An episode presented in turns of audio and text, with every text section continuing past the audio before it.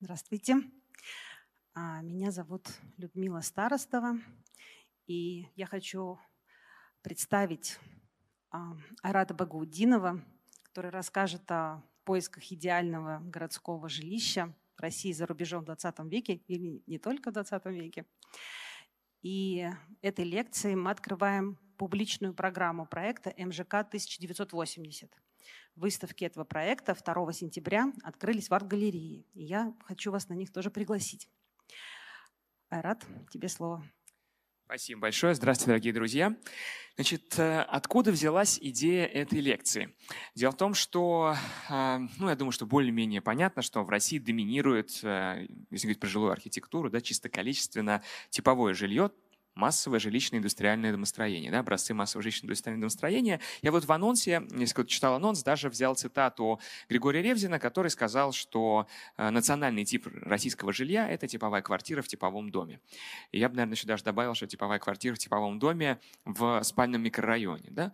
И интересно, конечно, разобраться, ну, у меня тут такой слайдик, где я показываю, что от Литвы, это Ладзина, замечательный район на окраине Вильнюса, э, советский такой послевоенный, да, до Петропавловска Камчатского, от Норильска до Ташкента. Везде у нас э, господствуют в ландшафте городском вот эти вот типовые панельные дома. И ну, когда эм, мы начинаем задумываться о том, откуда они взялись, чаще всего слышатся, даже среди историков архитектуры, разговоры о том, что ну, взяли идеи э, французского архитектора Шарля э, Ле Корбюзье, точнее просто Ле Корбюзье, да, это был его псевдоним. Слышали про Ле Корбюзье? Это тот самый человек, который придумал там пять принципов современной архитектуры, дом на ножках, плоская кровля и так далее.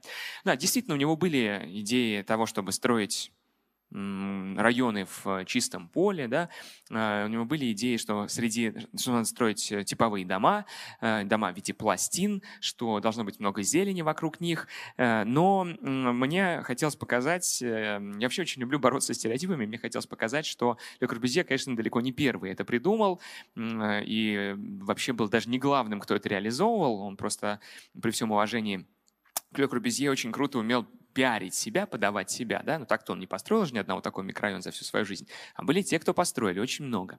Вот, и поэтому мне хотелось бы рассказать о том, как мы на самом деле, да, более плавно, э, какими шагами мы шли к идее массового жилищного строительства э, и какие в этом процессе были имена, э, произведения архитектуры и так далее. Вот об этом сегодня поговорим. И начнем, конечно, с предпосылок. А, и предпосылки у нас какие? Значит, во-первых, поговорим о том, как же собственно жили, да, потому что э, когда мы думаем про многоэтажный жилой дом, в общем-то, он появился не в Советском Союзе и даже там не во Франции, и не в 20 веке. Понятно, что люди давно жили в многоэтажных жилых домах. Если уж совсем и сначала начинать, то, может быть, вы слышали про римские инсулы. Инсул – это тоже многоэтажный жилой дом, они были уже в Древнем Риме еще до Рождества Христа.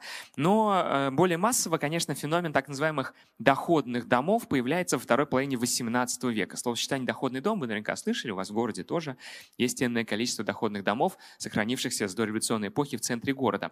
И вот я показываю такую карикатуру из журнала «Табло де Пари», э, которая показывает, что доходный дом, э, в принципе, представлял собой образец такого социального расслоения. Да? Однако в нем еще сочетались, эм, вместе жили как представители буржуазии или даже аристократии, да, так и представители более бедных слоев. Э, и, эм, кстати, в России доходные дома тоже были очень распространены, но скорее чуть более поздней эпохи, скорее с конца XIX века.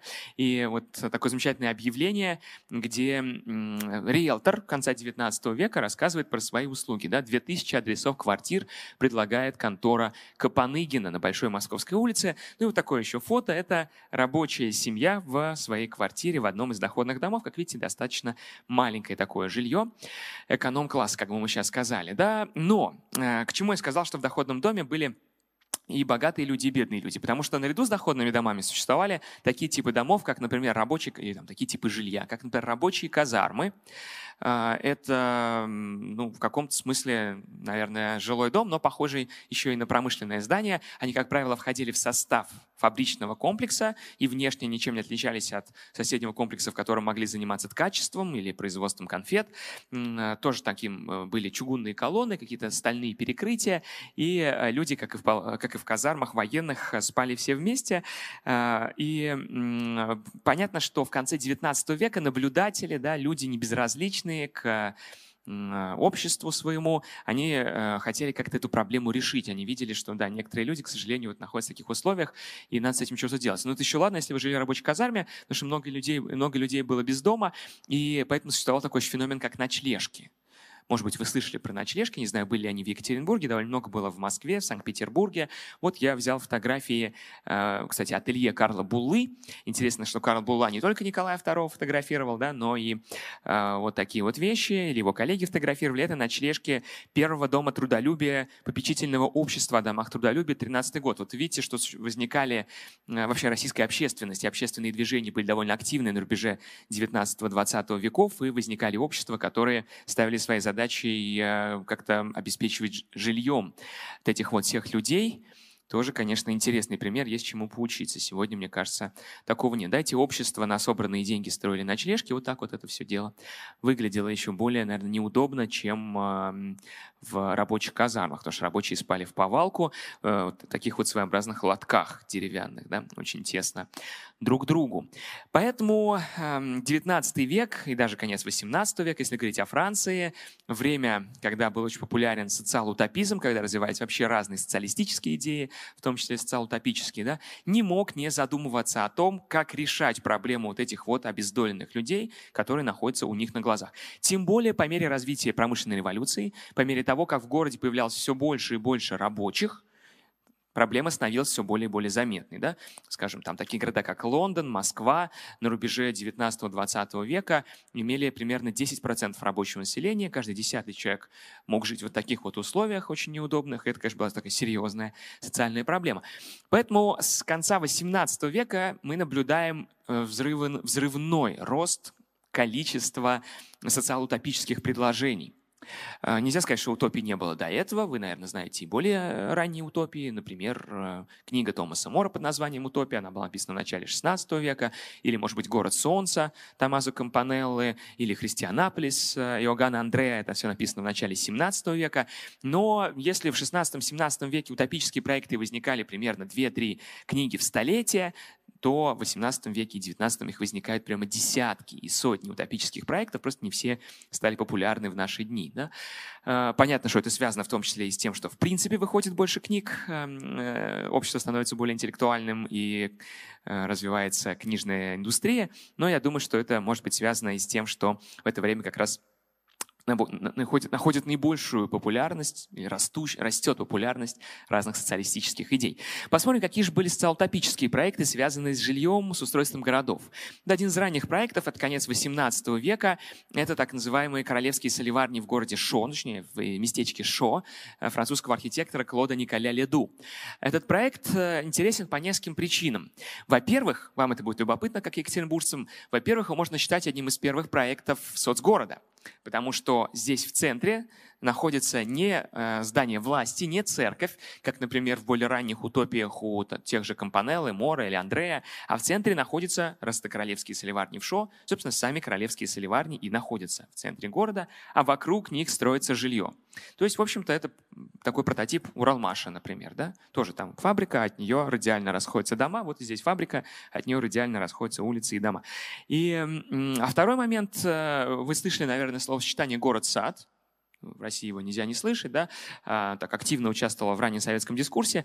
И, в общем-то, это тоже уже такой город-сад. Э, за сто лет до того, когда был предложен сам термин, мы видим, что и структура у него радиальная, потом я вам покажу сами города-сады, и э, у каждого дома, здесь были такие общие дома, вот видите, да, эти общие дома для рабочих, такие общежития своеобразные, они тоже имели сады около себя. В общем, довольно сильно похоже на идею городов-садов. Так что вот э, как минимум с конца 18 века появляется достаточно, я бы сказал, что появляются проекты, созданные архитекторами. Если более ранние утопии, уже упомянутые мною, писали все-таки политики, писатели, философы, социологи, их по-разному можно назвать, тогда этого разделения еще не было, то с конца XVIII века появляются проекты, созданные архитекторами. Кстати, нельзя также не отметить, мы говорили о том, на что он повлиял, этот проект, нельзя также не отметить, что это радиально-кольцевая структура, конечно, очень похожа и на план города Солнца Томазо Кампанеллы, и, например, на идеальный город Сфорцинда, созданный еще архитектором Филарета итальянским в XV веке. Так что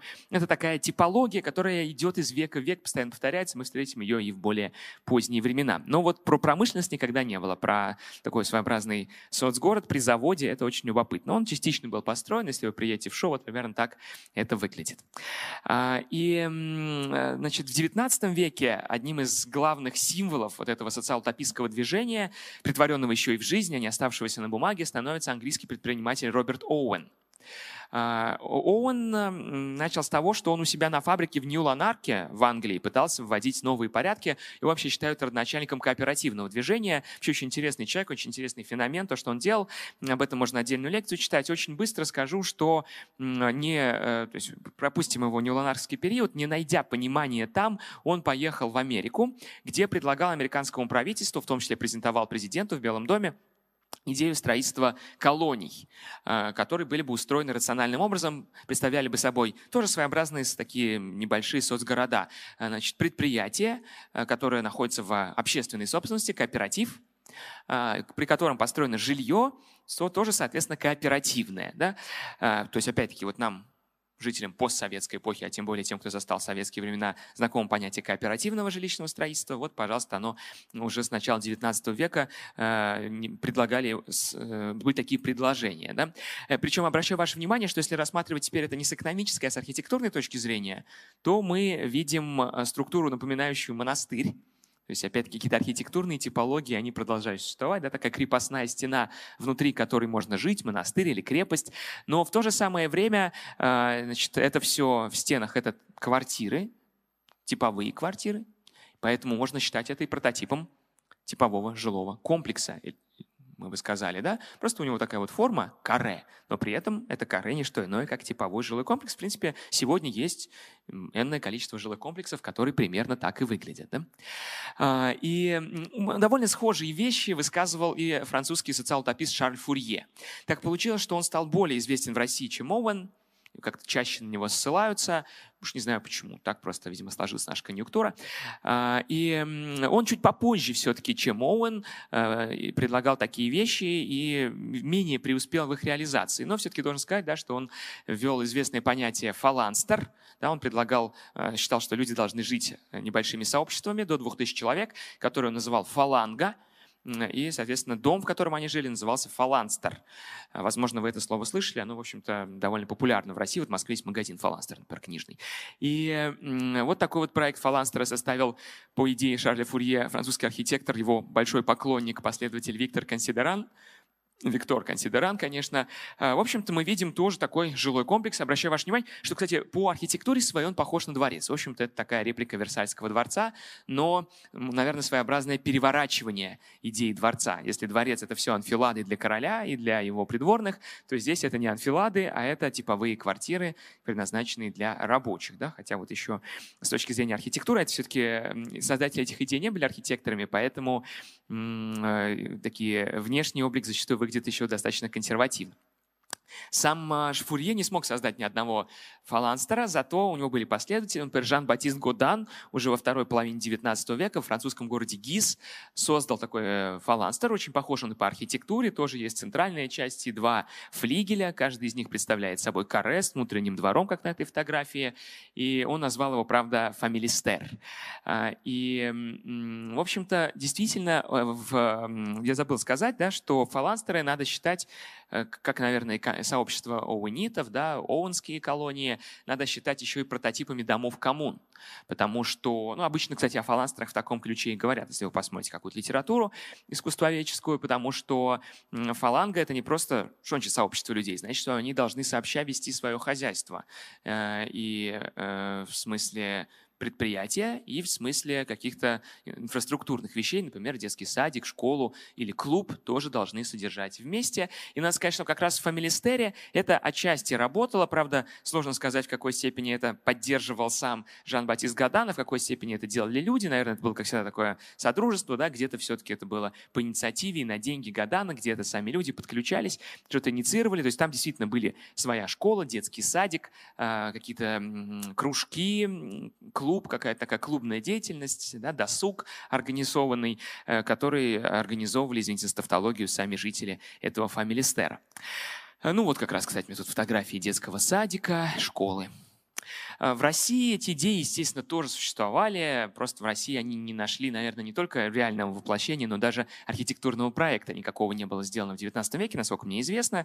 Но я думаю, многие из вас читали э, роман Николая Чернышевского «Что делать?», и вы помните, что в «Четвертом сне Веры Павловны» э, Чернышевский буквально описывает такую программу, да, развитую программу такого фаланстера или Оуницкого сообщества. Э, скорее, наверное, Оуницкого, сложно сказать. Я думаю, что Чернышевский Чернышевский вдохновлялся и тем, и тем. У одного из героев, у Лопухова, на стене в его кабинете висит портрет именно Роберта Оуэна. И то, как сама Вера Павловна организует свое предприятие, конечно, она из него тоже делает кооперативное предприятие. Так что Чернышевский про Оуэна знал, но, э, тем не менее, он описывает в своем романе и такое вот здание, громадное здание, каких теперь лишь по нескольку в самых больших столицах, или нет теперь ни одного такого. Оно стоит среди нив и лугов, садов и рощ. Обращаю ваше внимание, большое здание, зелень вокруг, да? Эти все приметы мы и встречали, и будем встречать.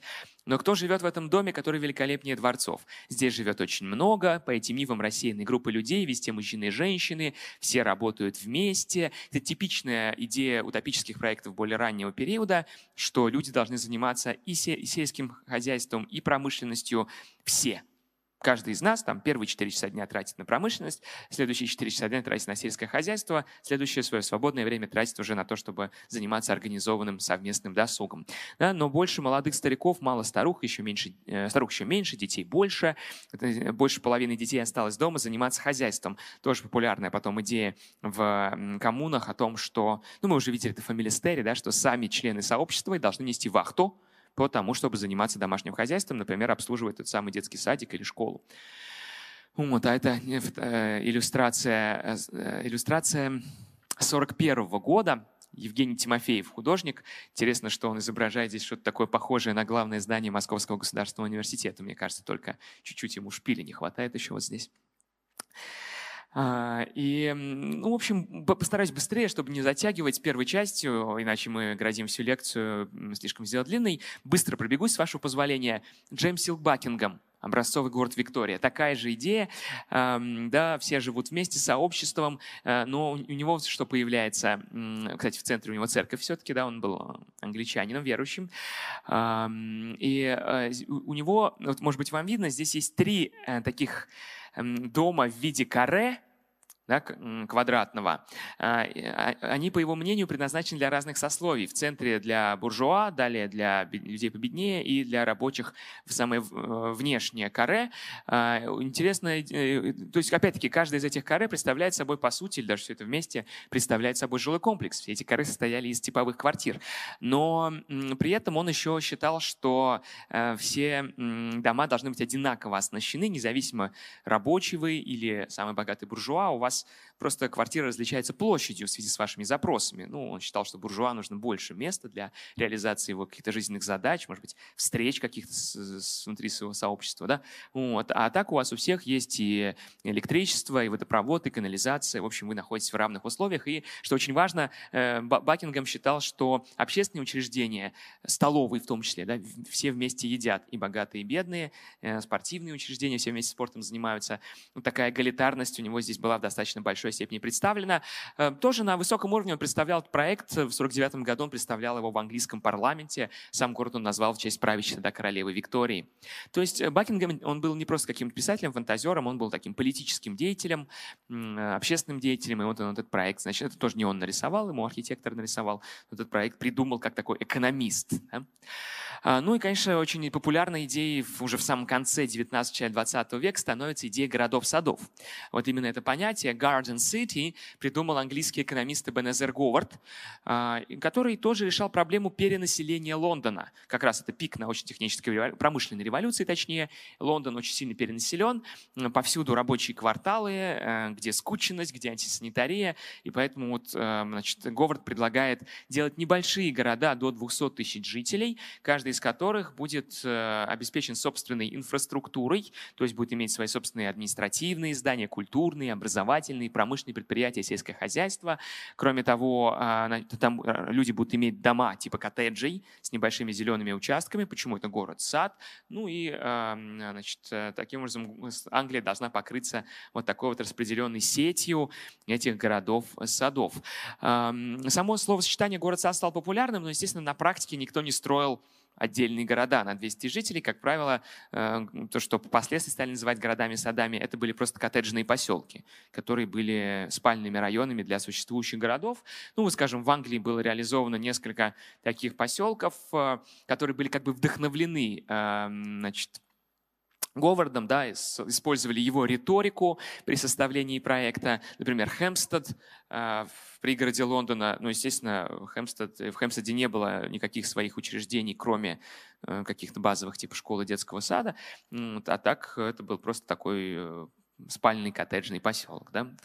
Э, и в начале 20 века, конечно, да, я э, хотел вам показать, что в 19 веке многие еще рисуют скорее пасторальные картины утопических городов, идеальных городов, да, где много зелени. Я привел вам только ряд, так-то их можно больше приводить. И, естественно, и Говард был далеко не первым, кто придумал э, такую вот зеленую да, идею зеленого города. Мы уже говорили, что как минимум она была, не как минимум, а она уже была в конце 18 века у значит, э, Уледу. Эм, но, конечно, уже в начале 20 века появляются люди, которые понимают, что ну, какая, там, какие там коттеджные поселки, если у нас происходит урбанизация, происходит активный рост населения, поэтому надо думать скорее в сторону индустриального города.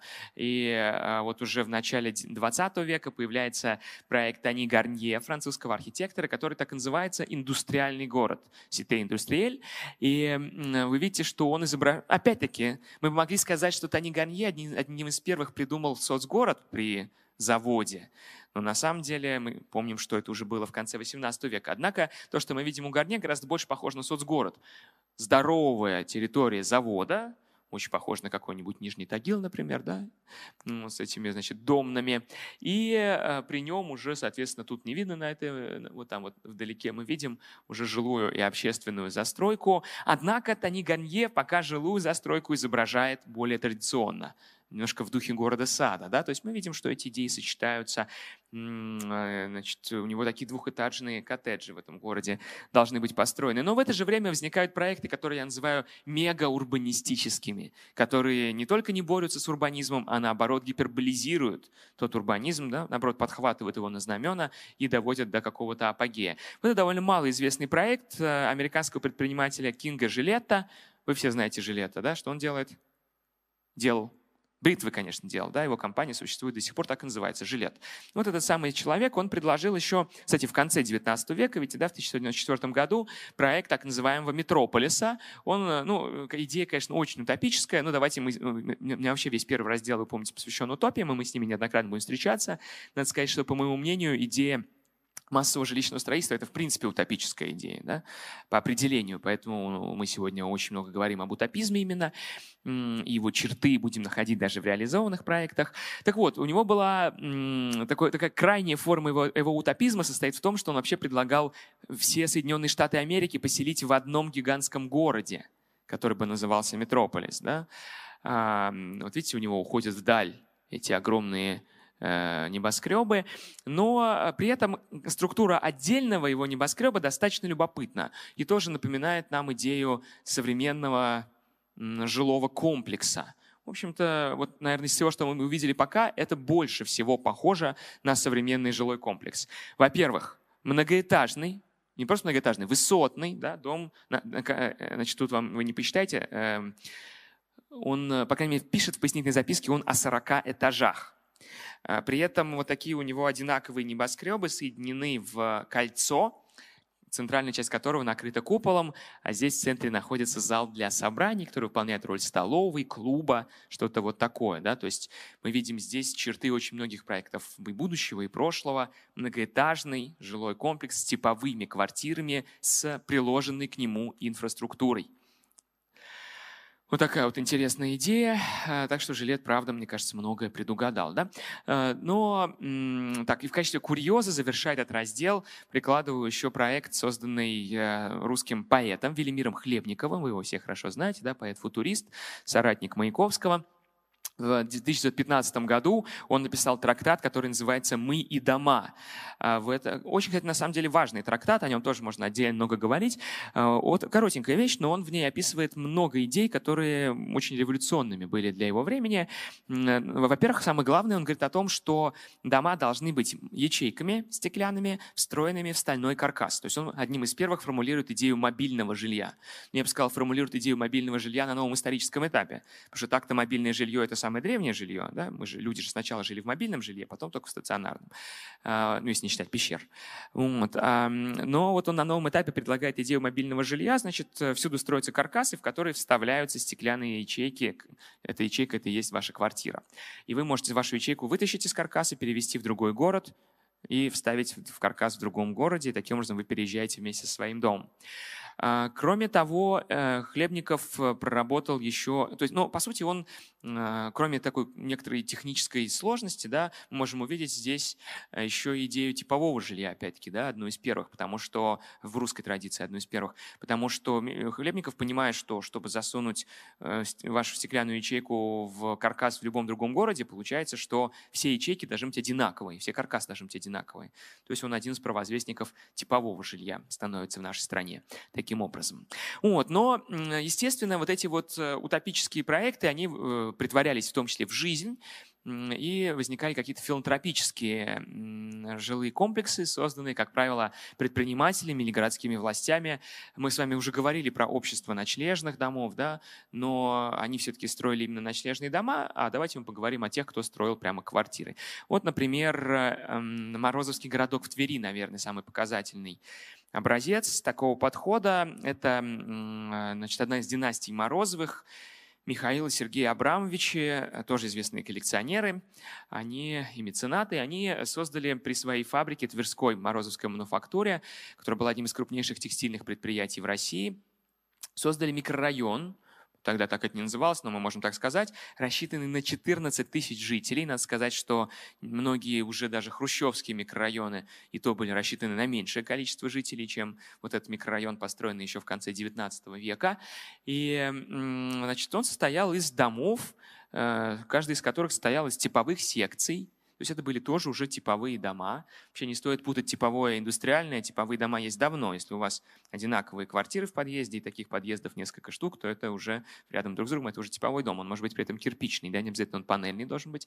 Вот. Это такие типовые дома. И, то есть я неправильно сказал, дома не типовые, дома уникальные, но секции внутри дома, типовые, да, одна и та же секция с одинаковыми квартирами повторяется несколько раз. А, секция – то, что мы подъездом называем на нашем а, простом нестроительном языке. А, и, кроме того, очень развитая инфраструктура. Здесь были построены больница, детский сад, школа, среднее специальное учебное заведение, пожарная часть, булочная, боль... Э, больница, я сказал, театр. Э, в общем, много всего. Достаточно долго можно перечислять все те инфраструктурные сооружения, которые были построены для этого микрорайона. Это был, конечно, чисто филантропический проект, но очень многие, это лишь один из примеров, очень многие предприниматели такое делали для своих рабочих. Э, там, конечно, тонка грань между филантропией и желанием вполне меркантильным и понятным обеспечить работоспособность своего э, этого самого, да, как сказать, коллектива трудового. Именно поэтому были там больницы, например, да, потому что надо рабочих лечить, или клубы, потому что надо рабочих отвращать от пьянства. Ну, в общем, какие-то экономические, филантропические задачи здесь э, были в сложной взаимосвязи. Э, были общества, которые строили целые дома. Вот, например, сейчас я вам точно не скажу, к сожалению, забыл.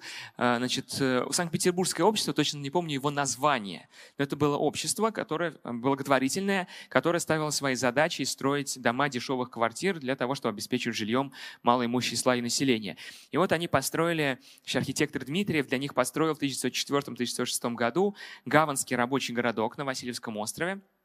недалеко от ставшего теперь известным Э, кластера Севкабель. Будете в Петербурге, э, будете на Ваське, рекомендую вам посмотреть. Это очень хорошая архитектура добротная. Э, и обращаю ваше внимание на план. Мы видим типовые секции, да, Дома состоят из одинаковых секций с одинаковыми квартирами. И опять-таки существует инфраструктура. Вот в, этом, вот в этих вот торцах находятся инфраструктурные объекты. А, вот там столовая, что там еще было, по-моему, детский садик тоже был, сейчас точно могу не вспомнить. Ну, а это такая фотография одной из рабочих семей, которая жила в Гаванском городке. В Москве в это время возникают дешевые дома, дома дешевых квартир Гаврилы Солодовникова, э, недалеко от станции метро Рижская. Э, тоже, видите, огромные комплексы с э, типовыми квартирами. Вот мы видим на плане, это дом для семейных, там два дома было для холостяков и для семейных. То есть это все уже абсолютно провозвестники и жилых комплексов с типовыми квартирами, и социального жилья, потому что это то, что строилось на средства предпринимателей, мецена, благотворителей, и рабочие платили, конечно, уменьшенную ставку. Надо сказать, что вот здесь, например, стоимость аренды была даже дешевле, чем в среднем по городу. Хотя вы понимаете, что сдавалось в среднем по городу, и что сдавалось здесь. Здесь были квартиры, оборудованные водопроводом, канализацией, электричеством так далее. Да? То есть это было такое жилье по тем временам премиум-класса, но при этом доступное для рабочих. А, и еще один пример, такой уже не филантропический, а вполне бизнесовый. Это дом дешевых квартир Нирнзе, построенный накануне Первой мировой войны. Интересно, что знаете, вот сегодня существует слово «человейник», и, и, и а, обычно, обычно слово «человек» применяется к большому дому почему-то, да? высокому, в смысле, высотному. То есть даже если да, застройка малоэтажная, в ней живет столько же человек, то это еще не человек, а вот все-таки если дом высотный, тогда человек. Вот, и это такой, получается, первый человек в Москве, потому что это действительно было самое высокое здание в Москве на тот момент, 11 этажей, 40 метров. При этом это не был какой-то элитный дом, это был самый высотный, но дом эконом-класса. Назывался «Дом дешевых квартир» Гаврилы Солодовникова. Это тоже такой... Любо... О, извините, пожалуйста. Э, значит, Нернзея, конечно. Солодовников был прежде то название такое же было просто. Вот. Э, ну и, конечно, в России тоже существовала мода на города-сады вслед за Говардом. У нас был целый ряд архитекторов, которые про эту идею писали, ее развивали, проектировали. И до революции, ну, обычно тоже были филантропические проекты, до революции э, такой замечательный русский предприниматель, меценат, э, благотворитель Николай Карлович фон Мек, владелец Московско-Казанской железной дороги, начал строить для рабочих своего завода. Этот поселок был рассчитан на что-то я забыл, на сколько человек он был рассчитан, извините меня, пожалуйста. По-моему, там на... Ну, боюсь сейчас соврать. В общем, э, короче, на Московско-Казанской дороге станция Кратова, точнее тогда называлась Прозоровка, начал строить Э, город Сад. Э, и посмотрите, он тоже его собирался снабдить всей инфраструктурой, церковь, общественное собрание с устройством театра, библиотеки, читальни, электрический трамвай. Собирался Николай Карлович пропустить по собственному поселку. Чем обращаю ваше внимание, да, что это была чистая благотворительность, этот поселок, он собирался там выдавать квартиры рабочим своего предприятия Московско-Казанской железной дороги. То есть сегодня это выглядит как какой-то бизнес-проект коттеджного поселка, да, но это именно филантропический такой проект э, много было идей. Вот, например, в 2015 году была идея выстроить предместье сад. Видите, поскольку люди понимали, что все-таки это не отдельный город, а спальный район, то называли это предместье сад. Иногда вот такой термин был в русском языке тоже. Предместье сад на Ходынском поле, это там, где сейчас находится торговый центр «Авиапарк», недалеко от Ленинградского шоссе. А, эту территорию постоянно хотели освоить, это было большое поле, в общем-то, уже в черте города на тот момент. И вот тогда была идея освоить его таким вот образом в виде предместья сада. Вот, так что, завершая э, первую главу моей лекции, я думаю, я надеюсь, что я убедил вас в том, что идеи и э, массового жилищного строительства, и типового жилья, и социального жилья, и города-сада, и соцгорода при предприятии. Все эти идеи, старые как мир, существуют, по крайней мере, с конца XVIII века и потихонечку развиваются, доходят до уже века XX. Ну а мы переходим как раз к 20 веку во второй главе. Понятно, что ситуация достаточно резко меняется после Первой мировой войны. Все-таки не случайно я первую главу назвал предпосылки. Все то, что мы видели, это были какие-то единичные примеры. которые держались, они, они не были системными, они держались либо на энтузиазме отдельных каких-то инициаторов, да, э, идеологов, либо, э, ну да, в любом случае идеологов просто они могли быть разные, они могли быть там какие-то социал-экономы, э, а могли быть просто владельцами заводов, да, которые хотели что-то сделать хорошее для своих рабочих. А вот после Первой мировой войны что происходит? Почему массовое жилищное строительство начинает развиваться именно после Первой мировой войны? Как вы считаете? М? Да, ну, конечно, спасибо. Во-первых, довольно очевидно, что раз война, значит, большое количество жилого фонда разрушено, не надо восстанавливать, людей куда-то селить. Ну, а кроме того, э, я бы сказал, что после Первой мировой войны была такая ситуация, достаточно необычная в Европе, когда на, на очень сильных позициях находились социалистические идеи. Вы помните, что там Германия одно время, в Германии существовала социалистическая республика, да, баварская. А, в Вене в это время социалисты пришли к власти. Ну и много где еще какие-то, они, может быть, к власти не пришли, но коммунистические партии были очень сильны. Не случайно именно в это время наши, э, наши с вами правители пытались построить интернационал, потому что шанс, что действительно всю Европу удастся объединить э, в, под идеологией социализма, он существовал. И, конечно, социалисты тоже влияли на государственную повестку, и они требовали, они добивались строительства социального жилья. Это тоже такой существенный фактор.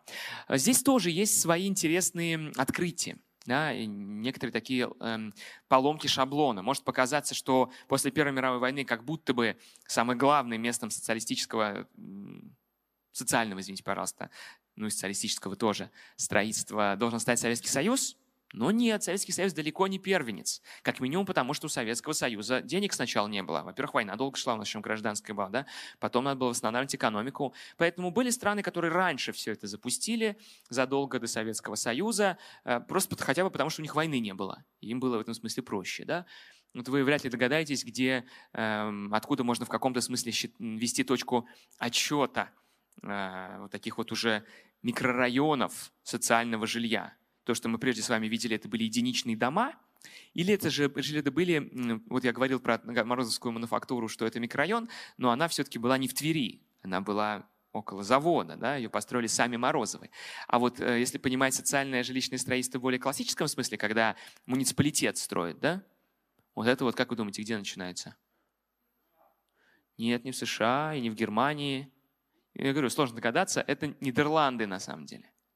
Дело в том, что Нидерланды в войне не участвовали, ну, часть, э, война проходила на территории Нидерланд, но сами Нидерланды держали нейтралитет, и поэтому у них там, в общем-то, рано стали всем заниматься. В 1913 году а, архитектор Мишель де Клерк, один из главных идеологов социального жилья в Нидерландах, строит жилой комплекс Айгенхарт в Амстердаме который э, это, это, это, прямо, это прямо муниципальное социальное жилье. Оно строится на средства города, и там жилье выдается в том числе каким-то очередникам. Да? А, и а, ну, по архитектуре это такие, в общем-то, классические довольно кварталы. Если я вам не сказал, что это социальное жилье, вы могли подумать, что это просто доходные дома. Да? То есть архитектурная типология еще не меняется, но меняется уже начинка, да, то, чем это все наполняется. Якоб Аут, э, вот если Мишель де Клерк, э, он был главным архитектором Амстердама в это время, очень много такого строил. Я просто один пример вам привел, потому что материала очень много, обо всем не поговоришь, примеров в Амстердаме. То есть имейте в виду, это не то, что в Амстердаме построили один комплекс и все. Нет, их там было, ну, может быть, не десятки, но энное количество. Да? А, значит, главный архитектор Роттердама, Якобс Аут, чуть попозже он начнет это делать в Роттердаме, тоже строит там целый ряд э, такого, э, таких вот социальных жилых комплексов. Он, э, такой вот интересный есть комплекс у него, Хук Ван Холланд, который напоминает нам таунхаус. Да, то есть здесь тоже типовые квартиры, но все-таки значит, квартира двухэтажная, они э, в каждый вход прямо с улицы, то есть это такой сблокированный дом, таунхаус, да, в каком-то таком английском смысле этого слова, только на этот раз построенный одним архитектором, сразу вытянутый на всю улицу, где все такие своеобразные домики, да, они все одинаковые и имеют общий фасад. Эм, в Германии в это время за ним Германия тоже была одной из первых. Мы говорили, что Германия была тоже э, очень сильные там были социалистические настроения, в том числе и при Веймарской республике. Да? И э, вот главный архитектор Берлина Бруно Таут в это время тоже в Берлине строит ряд таких жилых комплексов. Вот, например, Подкова. А, и обращаю ваше внимание, что, конечно, идея города сада тоже здесь где-то ощущается, да? потому что очень много зелени, такое живописное расположение объектов на участке, а, какая-то интеграция рельефа, вот пруд вошел в состав этого комплекса. Да? Гуманиза... Архитектор старается как-то его гуманизировать, конечно. Люди сразу чувствуют, что массовое жилищное строительство – это немножечко как-то негуманно, особенно на контрасте с, ну, с одной стороны, гуманно по отношению к рабочим, которые жили в казармах, а с другой стороны, не очень гуманно по отношению к тем людям, которые привыкли жить эм, в отдельном жилье. Поэтому всегда есть какая-то такая идея, знаете, городской виллы. Вот не случайно мы видели, что якобы Ауда все-таки это такие таунхаусы. Да? А вот здесь тоже все-таки малоэтажное строительство, много отдельных входов, а, и, но при этом какая-то социализация, да, все они пытаются закладывать какую-то социализацию для, для жителей. Вот что пишет эм, один из э, обозревателей немецких, Фред Форбот, вскоре после строительства комплекса в 29 году в своей статье. «Э, Поселок имеет духов, иной духовный характер, чем жилые постройки буржуа. Классовым сознанием, направленным к коллективности, закрепляется чувство общности. Чувствуете, да, что риторика, в общем, та же самая. То есть иногда нам кажется, что это риторика только советская. Нет, эта риторика была очень много где. Да, она вообще характерна для э, вот такого массового жилищного строительства. Эрнст Май в это время тем же самым занимается во Франкфурте на Майне. Если Бруно Таун главный архитектор значит, Берлина, то Эрнст Май Франкфурта на Майне. Эрнст Май считается а, изобретателем строчной застройки. Да? Мы, если мы у Таута еще видели такую, такие иногда формы каре, хотя на самом деле строчная застройка у него есть, непонятно, почему Май считается, но опять, наверное, благодаря тому, что он как-то это больше популяризировал да, и больше зарекомендовал себя в этой роли. Вот, значит, мать строит такие вещи со строчной застройкой, но в то же самое время. В Германии, ой, извините, в Италии очень интересные вещи происходят при Муссолини. А, и даже, э, не помню, чуть раньше, да. А, вот, например, Пьеро Порталуппи, архитектор, близкий к кругу футуристов, проектирует квартал Монте-Амарильо в Милане, где создает, посмотрите, абсолютно типовые жилые дома. Это микрорайон квар... Э, значит, одинаковых типовых домов, интересной такой пирамидальной формы, чувствуется влияние стиля ар-деко. А вообще в Италии существовал целый институт в 20-е годы. Он назывался Институт Перликаса Популари, то есть Институт народных домов, который занимался проектированием жилья для народа. Опять-таки, да, это может часто показаться какой-то идеей, может быть, уже послевоенной, после Второй мировой войны, что типа у нас в Москве возникает там МНИТЭП, научно-исследовательский институт типового экспериментального проектирования жилья, там в Ленинграде свой, не знаю, где-то еще свои были, да, вот, а, или, может быть, что это в эпоху, или, там, в Советском Союзе в эпоху авангарда возникает. Нет, на самом деле, даже чуть пораньше в Германии уже прям целый институт, который занимается проектированием типового жилья. Но они стараются тоже, конечно, его сделать каким-то более разнообразным. Самый главный их проект — это квартал Гарбателла в Риме, который застроен вот такими малоэтажными домами, но, тем не менее, была разработана своя типология квартир. Понятно, что дома были, квартиры были не уникальными, а типовыми хотя дома типовыми не были. Э, и немножко свой путь был у Вены. В Вене в это время тоже социалистическое правительство находится у власти, и в Вене строится очень большое количество того, что называется One House der Gemeinde, да, то есть тоже буквально социальное жилье, социальные жилые дома, и а, вот их прям десятки там в Вене. А, я взял мой самый любимый, это жилой комплекс Карл Марксхоф, спроектированный архитектором Карлом Эном. Я хотел вам показать, что если все-таки такие архитекторы, как Май, например, да, или Аут, они идут, идут по пути какой-то, они эгалитарность, то есть какое-то равенство, да, они его выражают через э, такую простую, лаконичную, модернистскую архитектуру, то в Вене находят другой образ, для массового жилищного строительства. Там наоборот, архитекторы стремятся придать не образ, а путь, скорее, метод. Там архитекторы стремятся придать индивидуальные черты каждому жилому комплексу. Мне очень плодотворным, кстати, представляется этот путь. В итоге наша страна сейчас идет по нему, да, мы строим массовое жилье, но обязательно каждый дом в своем стиле. И Донстрой говорит, хотите жить в Сталинке, вот вам. А вы хотите жить в клубном доме в стиле модерн, вот вам. И вот этот вот подход, он очень, э, мне кажется, одним из первых его сформулировали именно а, вот венские проектировщики домов. Там каждый такой э, жилой массив социальный, он э, вообще не похож на другой, они все очень разные, но в целом это очень близко, конечно, по эстетике к ар-деко. Вы чувствуете эти уступчатые формы, а, украшения с помощью такой достаточно утрированной скульптуры или даже вот эти флагштоки очень ардекошные. Да? Во Франции это было не, не носило характера системы.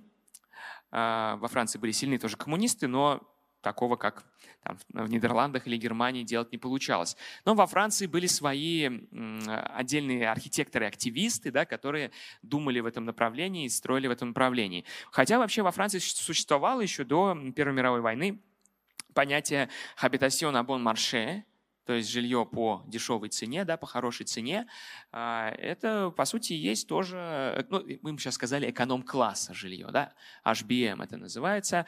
И вот замечательный такой французский архитектор Анри Саваш очень много, там, несколько десятилетий потратил на разработку и популяризацию своей идеи Maison Аградан, э, да, террасных домов, Э, он считал, что именно это позволяет обеспечить наилучшую инсоляцию и таким образом бороться с болезнями. Надо помнить, что одним из главных таких лозунгов вообще строителей масс, социального жилья да, и массового жилищного строительства вообще в целом до э, изобретения пенициллина была еще и борьба с болезнями, потому что по-другому с ним бороться не умели, только санитарией, освещением, проветриванием, вот этими всеми вещами. Да? Вот, и вот такой вот он дом построил на улице Амиро в районе Монмартр. Интересно, что если у вас дом э, террасный, то у него же вместо двора колодца возникает такая, такой пирамидальный призматический объем внизу, если у вас террасы сходятся уступами к центру с двух разных сторон. Э, и вот он, значит, расположил там бассейн в этом своеобразном внутреннем дворе. И вот такие вот он дома проектировал, это уже его проекты, тоже, в общем-то, прототипов Эм, не прототипов, а прямо жилых комплексов. Э, Причем этот жилой комплекс 28 года, который предполагался к постройке на набережной Сены в Париже, он еще и запроектировал встроенный паркинг. Тоже такая черта, очень интересная, да, мне кажется, немножко опережающая свое время. Опять-таки в центральной части, не подземный только паркинг, а в этом самом дворе внутреннем. Вот. Э, ну и мы уже говорили про Тони Гарнье, наверное, да, э, такой жилой комплекс, который больше всего похож на то, что мы привыкли считать массовым жилищным строительством, то, как мы, россияне, привыкли его видеть. Вот такой самый главный образец создал, на самом деле, Тони Гарнье. Мы, мы его с вами вспоминали 20 минут назад, не вспоминали, а упоминали 20 минут назад. Помните? Это он придумал индустриальный город. Я показывал вам его отмывки индустриального города. Тогда у него были двухэтажные коттеджи в стиле рационального модерна. А это был 1904 год. А в 2020 году, видите, он уже спроектировал вот такой вот район – ну, в общем-то, с прищур, если прищуриться, то можно вполне принять его за какой-нибудь район советской, послевоенной уже, да, хрущевской застройки. Э, La Cité des États Unis называется, да, э, городок Соединенных Штатов. В Лионе, обращаю ваше внимание, 20 год проектирования, довольно долго строился, потому что несколько было очередей, много домов до 35 года.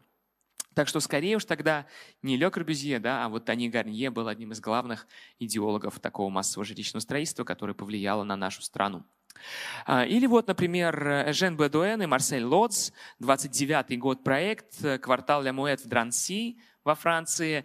Обращаю ваше внимание, что они одними из первых придумывают разнообразить силуэт района массовой жилой застройки – этот прием, который потом неоднократно использовали в Советском Союзе. Вы, наверное, вспомните кварталы Екатеринбурга, где этот прием используется.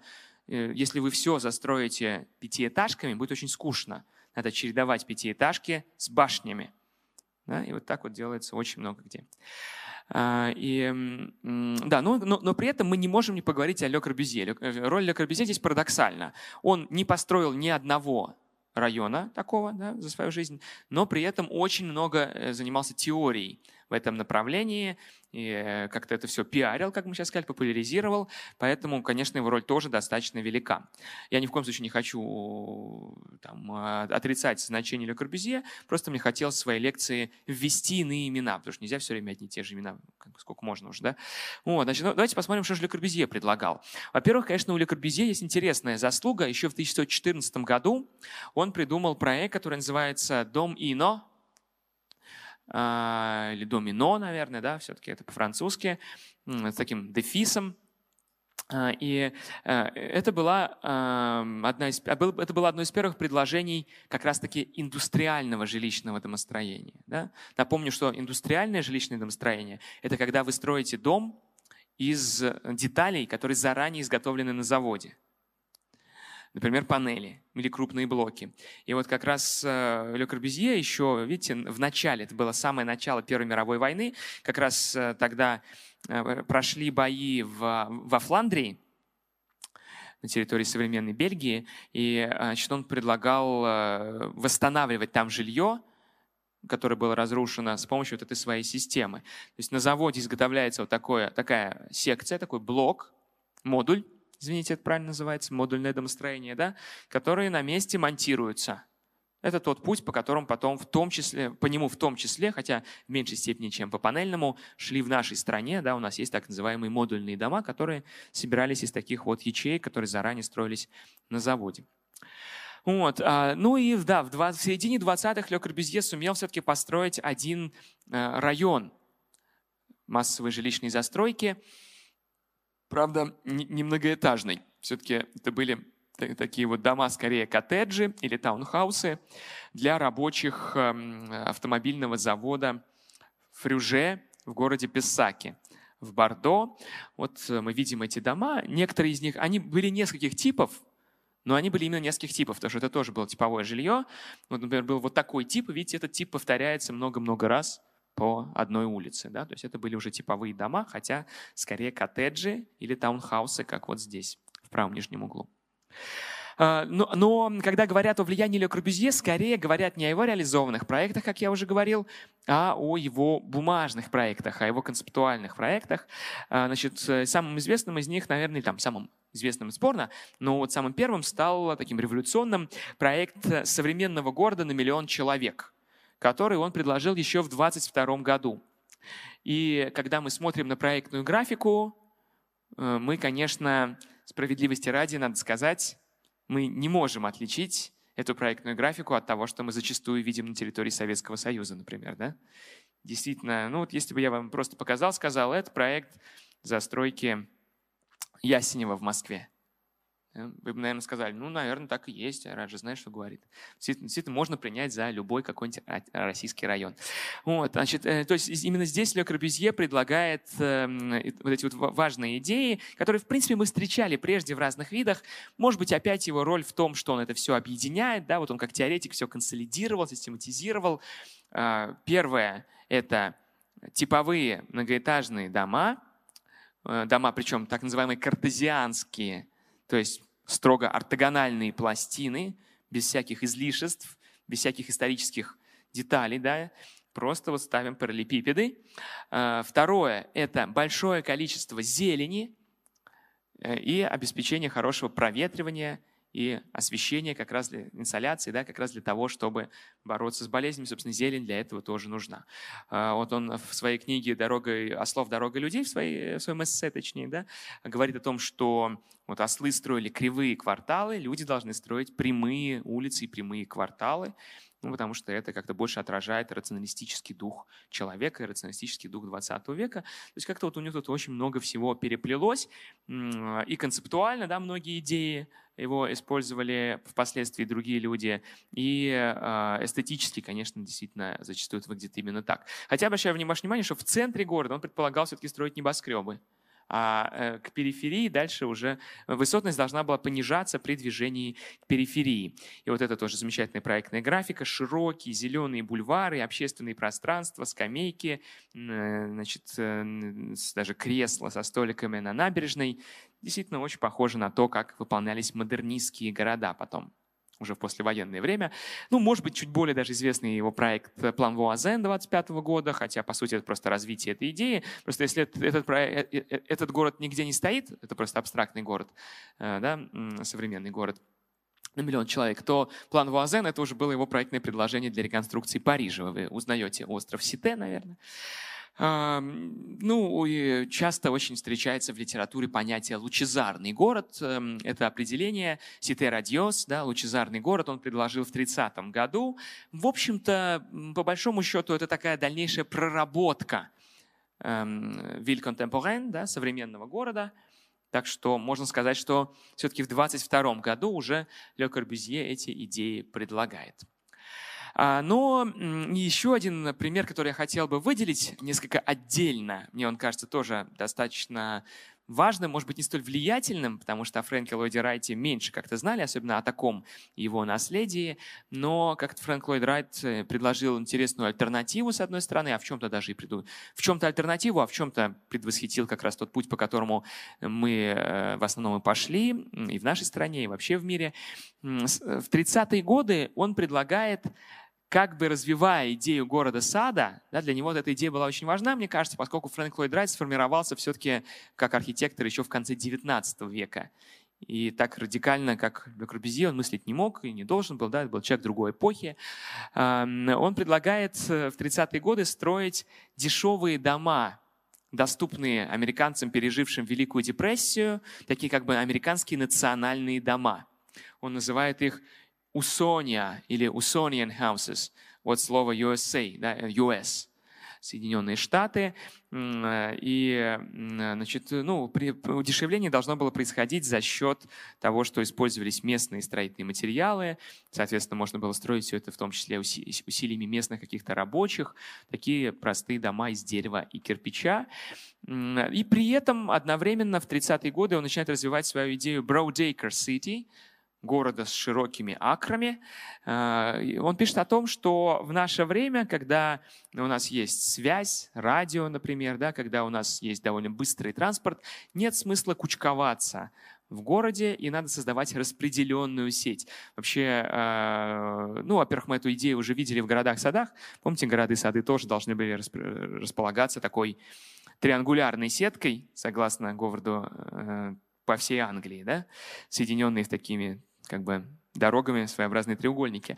Значит, вот эту идею развивает Фрэнк Ллойд Райт, и таким образом тоже, мне кажется, а, естественно, у него все это утопает в зелени, таким образом, мне кажется, тоже во многом предвосхищает послевоенное строительство, когда ну вот, скажем, нет никакой проблемы в том, чтобы академгородок строить где-то далеко, не в центре э, Новосибирска. Да? Сталинский путь шел скорее, был какой? Скорее на централизацию. Давайте лучше все строить в центре, Академию наук в центре, власть в центре. Вот а такой немножко вектор а, центробежный, вот он характерен был для Райта, а, в принципе, для Ле Корбюзье, и вот послевоенная архитектура, уже модернистская, по нему во многом идет. Да? Ну, а что же было в СССР в это время? А, у нас, конечно, если мы не первые начали, то во всяком случае очень, как всегда, долго ехали, долго запрягали, быстро ехали. Очень много было интересных проектов в 20-е годы. Наверное, все-таки по количеству идей, прежде всего утопических идей, а, обустройство жилища, строительство жилища, Советский Союз опередил и Францию, и все другие страны, которые я прежде упоминал в предшествующем разделе. А, я даже разделил на несколько глав, частей, точнее, да, извините, потому что много разных идей. Во-первых, конечно, продолжал развиваться идея городов-садов. Вот это как раз мы более-менее знаем. Мы даже у Маяковского помним в стихотворении «Рабочим Кузнецк строя», он как раз и говорит, через 4 года здесь будет город-сад. э, если вы специально, если вы не занимаетесь историей архитектуры, вы, может быть, даже думаете, что город-сад – это советская идея. Э, на самом деле мы с вами выяснили ее истоки, да, но в Советском Союзе в 20-е идея городов-садов была популярна. Э, генеральный план Москвы 18-24 года Алексея Щусева предполагает застраивать окраины Москвы только коттеджными поселками. Да? Вся Москва должна была стать таким как раз городом-садом. А, не только Москва, генеральный план Еревана Александра Таманяна 24 года тоже такой вот город с большим количеством зелени, да, с малоэтажной застройкой. Ну, реально городов-садов, конечно, построено было мало, но, в общем-то, некоторое количество было построено. В Москве самый известный, как, опять-таки, не городов, конечно, да, скорее коттеджных поселков на окраине города, то есть это всегда такой спальный район, как мы с вами говорили. Поселок Сокол Марковникова, первый образцовый рабочий поселок в Иванове Владимира Семенова. Семенов, Марковников как раз были главными идеологами этого движения еще до революции, в послереволюционную эпоху они продолжили свою свою работу и, и пропаганду своих идей. Э, но города-сады достаточно быстро были признаны буржуазной идеей, потому что, ну, в основном они были признаны буржуазной идеей, потому что государство понимало, что средств нет на такое строительство, поэтому надо было строить что-то другое и подвести под это идеологическую базу. Соответственно, а, города-сады нужно было объявить вредными с точки зрения идеологии, что и было сделано уже в середине 20-х годов. Они были объявлены буржуазными, собственническими да, и не соответствующими духу социализма. А, да, ну поэтому наиболее такая популярная э, идея для жилищного строительства массового в 20-е годы – это жилые комплексы и жилкомбинаты. И вот обращаю ваше внимание, что в этом смысле наша страна двигалась, в общем-то, синхронно, естественно, с мировым процессом. А, вот, например, такой проект Константина Мельникова, известного архитектора-авангардиста, возможно, вы о нем слышали, может быть, вообще самый такой яркий архитектор эпохи авангарда в нашей стране. А, очень ранний проект, 20 год. Да? Мы видим, что он э, строит, э, не строит, а проектирует, извините, комплекс в виде овального такого, ну, каре уже не назовешь, каре это квадрат, но, в общем, замкнутого овала.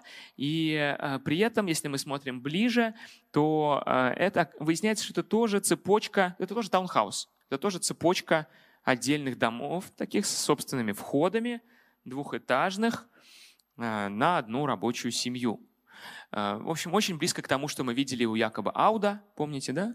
У него был такой длинный белый двухэтажный дом. Или то, что видели у Бруно Таута, у него вот эта вот форма кольца была форма подковы. В общем, как-то все думали примерно в одну сторону в это время. Ну, еще один э, квартал Мельникова. Просто здесь как раз у него квартира более детально проработана. Кстати, двухэтажные квартиры. Он предлагает в этом комплексе строить 22-23 год. Такая довольно экспрессивная еще форма. Да? Э, еще пока господствует не авангард с его ортогональными линиями, а скорее экспрессионизм с его сложными какими-то такими композициями и формами. А, да, ну а, все, а реальное строительство начинается скорее с 27 года в нашем городе, я имею в виду вот, в Москве, конечно. А, и э, много их было построено по всей окраине. Вот э, везде, естественно, все рабочие окраины, которые предполагались по генплану застраиваться коттеджными поселками, по генплану 24 года, в итоге застраивались вот такими вот э, пятиэтажными, но все-таки многоэтажными, многоквартирными домами. Эм, мой самый любимый комплекс э, – это Хавско-Шабловский жилой массив, который, в который, который любопытен тем, что в нем дома это многосекционные дома тоже, да, типовые. Сейчас мы с вами дойдем, что уже с 25, в 25 году в Москве была разработана типовая секция Моссовета. То есть с 25 года можно отсчитывать в Москве, например, а может быть и в Советском Союзе уже государственную программу типового проектирования. Да? Если раньше вы могли спроектировать типовой подъезд, но в рамках своего проекта. Не то чтобы ваш типовой подъезд начинал использоваться во всей стране или во всем городе. Да? А вот с 25 года были спроектированы типовые подъезды, типовые секции, которые используются уже во всей Москве. Э, ну, естественно, был определенный альбом, не то чтобы это был один, там их было разработано довольно много, но все-таки они рекомендовались к использованию по всему городу.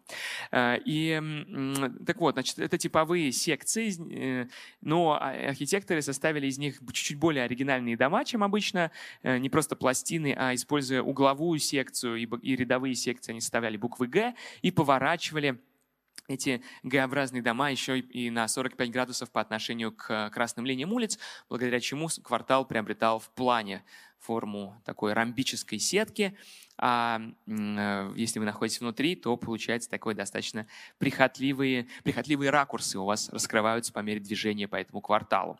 И вообще, если вы находитесь в рамках типового проектирования, да, э, то э, получается единственный способ разнообразить облик дома – это создавать необычные, типовые секции необычной формы. Вот Николай Ладовский предложил трехлучевые типовые секции, которые позволяли создавать дома достаточно необычных форм. Остается только пожалеть, что эти секции не нашли применения.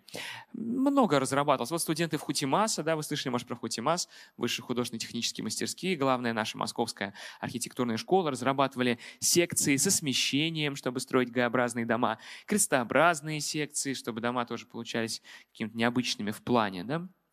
Э, Мельников предлагал ну, Мельников очень любил цилиндры, да, вы, может быть, знаете про собственный дом Мельникова из двух цилиндров. Вот он предлагал секции в виде цилиндра, тогда вот такое вот очертание приобретал дом, достаточно любопытное. Это про жилые массивы, да, то, что мы сейчас называем микрорайонами. Но одновременно с этим была популярна идея жилкомбинатов.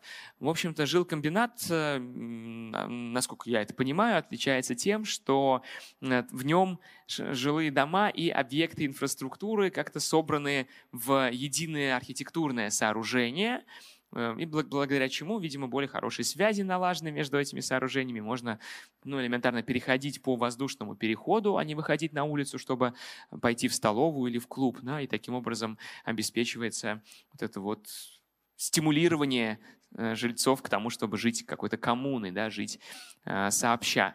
Э, ну, в общем-то, грань между домами, коммунами жилкомбинатами, конечно, слабо уловима. Наверное, она лежит в количестве людей, на которые были рассчитаны такие архитектурные сооружения. Это, например, конкурсный проект застройки Кузнецка. Вот такой вот жилкомбинат на 1100 человек. Да, они были достаточно большие. Это знаменитые архитекторы братья Веснины, основатели движения конструктивистов. А, ну и появляются, соответственно, группы таких жилкомбинатов, которые называют уже соцгородами. А, вот, например, соцгород «Автострой» — один из конкурсных проектов, да, где мы видим, что жилкомбинат ну, вот, вот это вот а, план жилкомбината, извините, пожалуйста, а вот он повторен много раз, и образуется такой целый типовой город, и при нем, конечно, развитая инфраструктура. А, ну вот про дома коммуны можно отдельно поговорить, потому что а, этот феномен тоже плавно да, развивается. Вот посмотрите, самое раннее, что я нашел, это проект 2019 года Бориса Виндерова, такого петербургского архитектора. Фал... Очень интересно, что называет он его фаланстер еще нет словосочетания «дом-коммуна». Он пока использует понятие, которое достается нам в наследство от Шарля Фурье. Он, он называет его «фаланстер на 38 семей». Очень интересно, что когда мы думаем про дома коммуны, мы представляем себе сразу такой конструктивизм, прямые линии, да, плоскости. На самом деле, вот, пожалуйста, Вендеров совершенно спокойно проектирует такое романтическое здание в духе романтизма, да, с какими-то шатрами, э, наверное, в русском стиле, вот это вот шатровое крыльцо, высокие кровли, форма, напоминающая такое усадьбу дворянскую, да, в виде каре с центральным зданием и двумя флигелями. То есть, ну, нет никакой связи между домом коммуны и конструктивизмом. Дом коммуны — это тип, конструктивизм — это стиль, так что дом коммуны может в любом стиле быть построен, естественно, или спроектирован. Вот. А, ну, один из самых радикальных проектов домов коммун предлагает э, студент Томского политехнического института Николай Кузьмин. Это его дипломный проект «Коллективное жилье для горняков, да, для шахтеров Анжера Судженского а, предприятия. А, и, значит, ну, в плане архитектуры такой конструктивизм, очень похоже на то, на то что мы видели у Весниных. Все соединено, соединяется воздушными переходами, жилые и общественные здания, чтобы было проще добираться до всех общественных функций. Наверное, проект Кузьмина более всего любопытен своим радикализмом, поскольку его, ему было, очевидно, 22 года, вероятно, надо уточнить. Ну, он выпускался, да, у него был пятый курс. И а, поэтому он совсем таким юношеским максимализмом пишет, что там надо отказаться от семьи, э, значит, э, секс свободный, дети, соответственно, тоже все общие, воспитываются коллективом, дети вам не принадлежат, да, вы только можете их навещать иногда. Э, значит, а так они ходят, находятся как бы на общественном воспитании. Вот такие всякие у него были идеи. Все, все ходят, все просыпаются в одно и то же время, вместе пьют чай, вместе принимают душ, вместе идут на работу. То есть такой абсолютно, мы сейчас уже сказали, антиутопическую картину он рисует, да? Э, знакомую нам по э, роману «Мы», например, повести, точнее, «Мы», э, или по каким-то зарубежным антиутопическим произведениям. Хотя для Кузьмина это, конечно, все действительно такая вот идеал, такая мечта. Но, наверное, самый радикальный и самый такой хрестоматийный дом коммуны, который был действительно построен. Это общежитие текстильного института Ивана Николаева, 29-30 год у нас в Москве, тоже на Шаб, недалеко от Шаболовки. Э, здесь эм, э, был корпус пластина жилой, рассчитанный на тысячу, на две тысячи, точнее, извините, студентов. Далее санитарный корпус, где они принимали душ, переодевались в дневную одежду, и общественный корпус, где располагались столовая, клуб, библиотека и места для занятий. Но мы понимаем, что в данном случае дом коммуна более-менее работал, по крайней мере, некоторое время, потому что это были студенты. Здесь было такое совпадение с аудиторией. В принципе, студенческое общежитие – это в любом случае дом коммуна. Хочешь ты этого или не хочешь. Студенты любят все делать сообща, у них еще очень мало имущества, у них нет семей, поэтому тут это э, удачно получилось. В остальном, конечно, дома коммуны обычно не срабатывали а, и не пользовались, так сказать, не вызывали энтузиазма у жильцов. Да? Скорее, они превращались в такое достаточно тяжелые условия для обитания. А, ну и этот парадокс, наверное, пытался как-то разрешить эм, э, Моисей Гинзбург и его команда в своих домах переходного типа, которые мыслились как переход от традиционного жилья с отдельными квартирами к жилью коммунальному, хотя отдельный большой вопрос, что на самом деле было в голове у Моисея Гинзбурга, потому что мы можем очень четко констатировать, э, по, там, сопоставляя то, что он пишет и то, что он строит, зачастую мы видим, что он вынужден писать как бы одно, да, выражаться эзоповым языком каким-то, а строить на самом деле другое, потому что дом наркомфина сейчас подробнее восстанавливаться не буду, да, вот у вас есть очень похожий на него, построенный тоже этим же коллективом дом, я так не понял, как он правильно называется, Урал обласов нархоза, судя по всему, да, хотя есть разные версии. А, там, судя по всему, был достаточно такой эконом сегмент, в том числе да, тех, кто был расселен. Дом наркомфина в Москве это вообще был элитный дом, где жили министры. Поэтому, ну так, конечно, себе социальное жилье не очень вроде вписывается в нашу сегодняшнюю рамку, но посыл, с которым это создавалось, да, это был посыл про такой социальный эксперимент. Э, министры, конечно, вряд ли этим социальным экспериментом пользовались. Но, в общем, министров довольно быстро всех э, на Лубянку увезли, и в итоге дом был заселен уже довольно простыми людьми, они действительно некоторое время пользовались некоторыми коммунальными функциями этого дома. Вот. Ну и нельзя не сказать про какие-то поисковые проекты Советского Союза межвоенной эпохи 20-х, ну, в основном 20-х годов, да, потому что они предвосхищают многое из того, что мы будем изучать в нашей третьей главе финальной. Э, во-первых, продолжают развиваться идеи Мельникова, о, извините, Хлебникова о мобильном жилье. Николай Ладовский, уже известный нам, архитектор-авангардист, помните, трехлучевая секция у него была в нашей лекции, он предлагает э, в конкурсном проекте на «Зеленый город» строить стальные каркасы, в которые встраиваются вот такие жилые ячейки. Один в один то, что уже предлагал Велимир Хлебников, но есть интересная оговорка. Э, Ладовский вряд ли мог знать о труде Хлебникова, потому что труд Хлебникова не был еще опубликован. Да, может быть, эм, он как-то узнал там через друзей, не знаю, выходили какие-то слухи, а может, просто сам придумал эту идею вновь. А, ученик Ладовского Георгий Крутиков вообще в 28 году защищал проект дипломный э, во Вхутимасе, где он запроектировал летающий город – но важно, мне кажется, не то, что это летающий. То, что он летающий, это очень утопично, конечно. Вроде бы к нашей теме отношения не имеет. Но дело в том, что Крутиков пишет в пояснительной записке. Архитектура стремится стать все более и более подвижной. Современная неподвижная, мертвая, неудобная планировка городов в дальнейшем должна быть заменена подвижной планировкой, основанной на новых принципах решения пространства. То есть мы видим, что для него главное в этом городе не то, что он летает – он там ни слова не говорит про полет в пояснительной записке. Это скорее такое вот архитектурное как бы воплощение, да, графика у него летающая. А с точки зрения концепции, это идея мобильного жилья, которая, которую мы встречали у Хлебникова, у его учителя Ладовского, и которая потом будет очень популярна, опять-таки, скорее на бумаге, чем в реальности, уже в послевоенное время. Об этом я вам расскажу.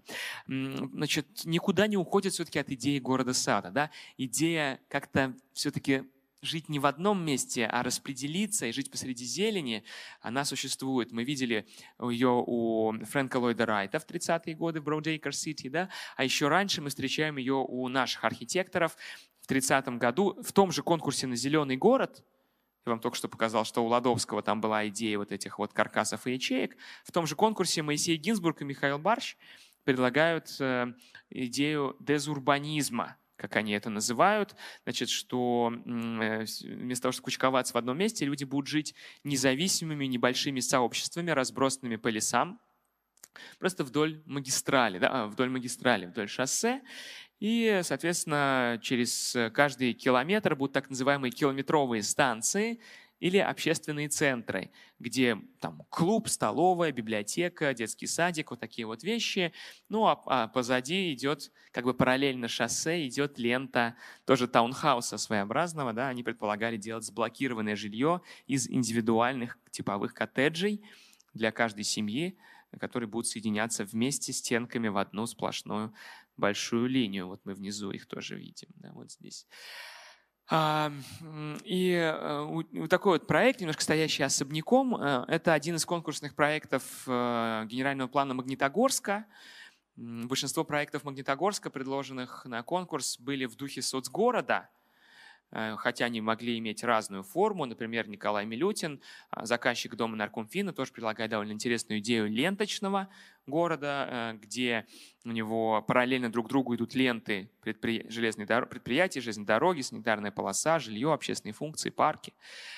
И в каком-то смысле эту идею ленты тоже предлагает и тоже идею ленты предлагает Иван Леонидов. Но почему я именно леонидовскую идею ленты выбрал? Потому что когда мы смотрим на проектную графику, мы опять ощущаем, насколько это похоже на то, что, то, к чему мы привыкли в нашей стране, да, то, что строилось у нас после войны уже Второй мировой. А, значит, опять-таки малоэтажная застройка соседствует у него с высотными башнями, такими ортогональными картезианскими башнями. Можно сказать, что Ле Корбюзье и Иван Леонидов, они как-то одновременно думают вот о такой вот застройке. Да? Много зелени, небоскребы, стеклянные, прямоугольные. Действительно, они идут э, рука об руку. А, ну и, наконец, последняя наша глава. Что же, да, значит, в завершении второй главы хочу сказать, что тут, тут у меня была главная задача показать вам, что э, нравится нам это или нет, но Советский Союз не был единственным и, может быть, даже не главным центром развития массового жилищного строительства, да, и вообще какого-то экспериментирования в области жилищного строительства. Вот эта самая эпоха авангарда, которую мы обычно считаем самой передовой. Ну, мериться сложно, может быть, она и была самой, но примерно на одном уровне шли многие страны, да, и были свои выдающиеся проекты в это время, как мы увидели в Нидерландах, и в Германии, и во Франции, и в Италии, и в Австрии. В общем, вся Европа шла по этому пути, и э, скорее надо мыслить как-то интеграционно. Я бы скорее сказал, что Советский Союз вместе со всей Европой да, ну, развивал в 20-е, 30-е годы примерно схожие идеи что где-то мы на них влияли, где-то они на нас влияли. Какой-то был такой сложный бульон. Ну, архитектура вообще это такое сложное искусство, что оно существует нормально, как мне кажется, только интеграционно, да, когда оно интегрировано в мировое сообщество. Ну а э, мы дошли как раз до наиболее очевидной эпохи, которую мы прежде всего ассоциируем с э, массовым жилищным строительством и с индустриальным строительством, с типовым проектированием, да, со всеми этими социальным жильем, со всеми этими терминами, которые мы упоминали неоднократно во время нашей лекции, послевоенная эпоха. А, давайте по ней пройдемся. Вижу, что уже час двадцать. Хотелось бы оставить время на вопросы, поэтому попробую максимально скоро закончить. Опять должен начать я не с Советского Союза, конечно, потому что в Советском Союзе все-таки очень сильно пострадала экономика, надо было ее как-то восстанавливать, не сразу нашли средства на массовое жилищное строительство. Все-таки нас опередили, конечно, тут французы. И э, давайте вот посмотрим, кто именно, что именно. Э, самый яркий, наверное, проект, мой любимый, это послевоенная реконструкция. Там был целый ряд городов, которые восстанавливались после войны. Тут я же даже спрашивать не буду. Понятно, что после войны, как уже вот, как, как вас зовут? Как вот Ксюша уже говорила, после Первой мировой войны были разрушения, надо было восстанавливать. А представьте себе, что было после Второй мировой, да, это и так очевидно, что все надо восстанавливать. И вот, значит, эм, один из городов э, на берегу Атлантического океана, который пострадал во время нацистских бомбардировок, э, Гавр, Э, восстанавливала мастерская Огюста Перре уже с 45 года, да, как только война, даже до начала войны, ой, до конца войны, извините, пожалуйста, они начали зарабатывать проекты. И тоже, естественно, они строили там типовое жилье, только Перре был очень большим поклонником э, железобетона.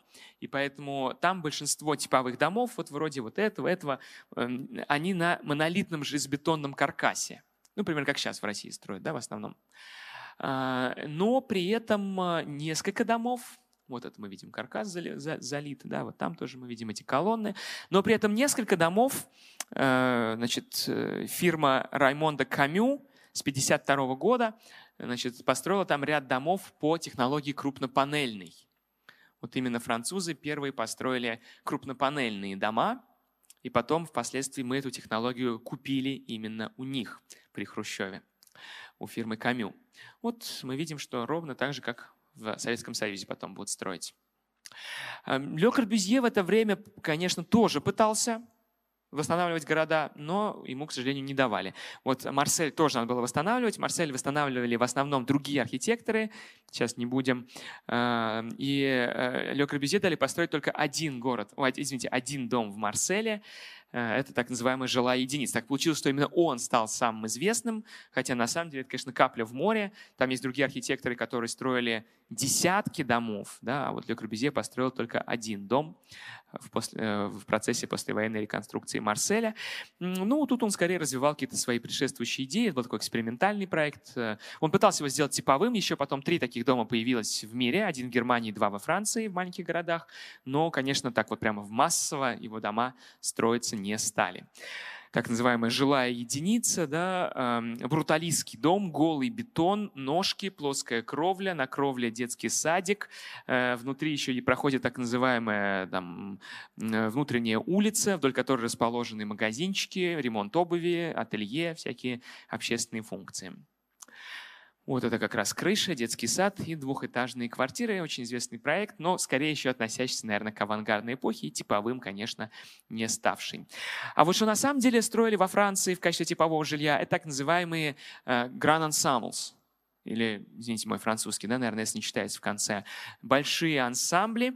Это, это то, как французы называют, ну вот то, что мы называем микрорайон, наверное, да, панельный микрорайон, у них называется большие ансамбли.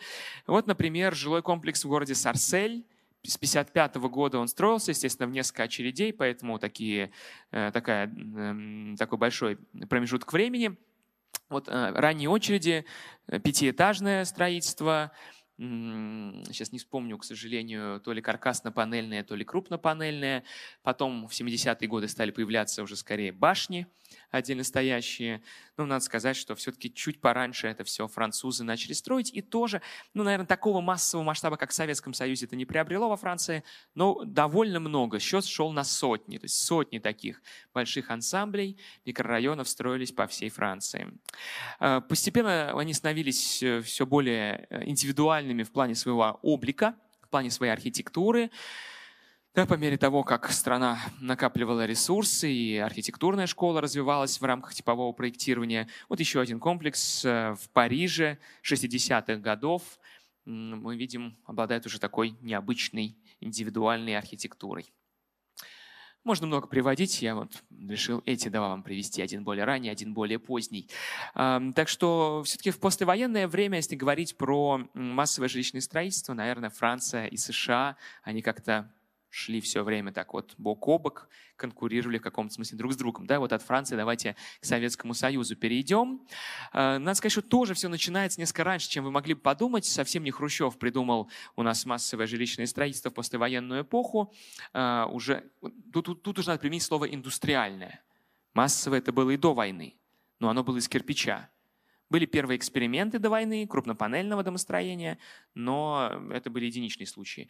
А после войны начинается уже при Сталине программа индустриального домостроения. Уже в 1947 году в Москве был построен первый каркасно-панельный дом, а с 1948 года начинает строиться первый микрорайон каркасно-панельных домов на Хорошевском шоссе. А, и одновременно 48, несколько, даже нет, несколько, первые несколько микрорайонов на Хорошевском шоссе и на песчаных улицах. Им пока придаются еще такие черты сталинок, сталинской архитектуры. Да? Мы видим, что они украшены рустовкой, карнизами, балкончиками. Э, ну вот на Хорошевском шоссе, правда, они поскромнее. Э, но, тем не менее, это каркасно-панельные дома, это уже индустриальные дома. А, поэтому, когда мы говорим о Хрущеве, надо скорее говорить не о том, что Хрущев запускает индустриальное домостроение. Нет, оно запущено при Сталине было. Надо говорить о том, что Хрущев меняет технологию. А, при Сталине строились каркасно-панельные дома, Хрущев делает ставку на крупнопанельные домостроения. До конца мне не ясно, зачем, честно говоря. Я вот как обозреватель не уверен. Эко экономию они давали не очень существенную с точки зрения каркасно-панельных домов. А, при, при том, что, э, более того, Э, сломать индустрию строительную, это, это нетривиальная задача, как вы можете догадаться, потому что строительная, строительная индустрия очень дорогая, тяжелая, неповоротливая. Поэтому я расцениваю такой э, слом существующей индустрии, уже сформировавшейся каркасно-панельной, и переход на рельсы панельного строения как популистский жест, э, который должен был обеспечить Хрущеву славу первостроителя такого, да, что он успешно сделал. Поднимите руку, кто слышал про индустриальное домостроение при Сталине до этой лекции.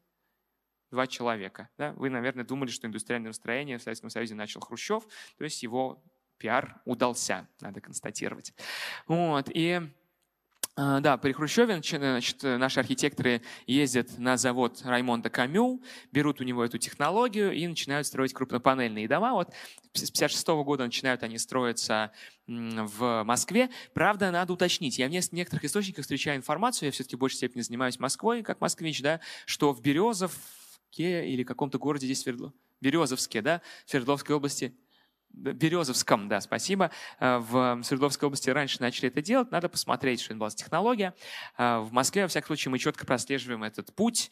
Значит, поездки на завод Камю, потом конкурс на проектирование типовых серий для Москвы, потом реализация этого конкурса, этих конкурсных проектов наиболее удачных в Новых Черемушках, Кузьминках, Филях и еще в нескольких районах примерно одновременно. С 1956 года они начинают строиться. Ну, одним из самых известных просто стал девятый микрорайон Новых Черемушек, потому что он носил экспериментальный характер. Там были опробованы разные типы домов, и крупноблочные, и панельные, и кирпичные, и э, четырехэтажные, и восьмиэтажные, для того, чтобы произвести такой натурный эксперимент и понять, какие из типов наиболее экономичны в строительстве. А, но уже с 60-х годов начинает возникать и экспериментальное жилищное проектирование в рамках модернистской эпохи, которое как бы возрождает традиции авангарда. При Сталине мы экспериментальных проектов не видим, наоборот, более консервативной, традиционной становится архитектура, в том числе жилищная, вот э, а, значит, 60-е как бы перезапускают эти все эксперименты, социальные эксперименты авангарда, и формальные, и социальные.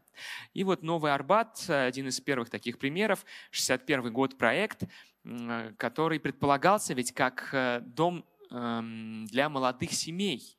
Это впоследствии он стал, вот эти все, вот эти все пластины стали офисными, книжки. А предполагался это как дом нового типа, для молодых советских семей с развитой инфраструктурой. В Стелабате поэтому должны были быть магазины, и кафе, и э, они в итоге там и появились, и сегодня есть. Но изначально должны были быть еще библиотеки, детские сады, прачечные, игровые площадки на эксплуатируемой кровле Стелабата.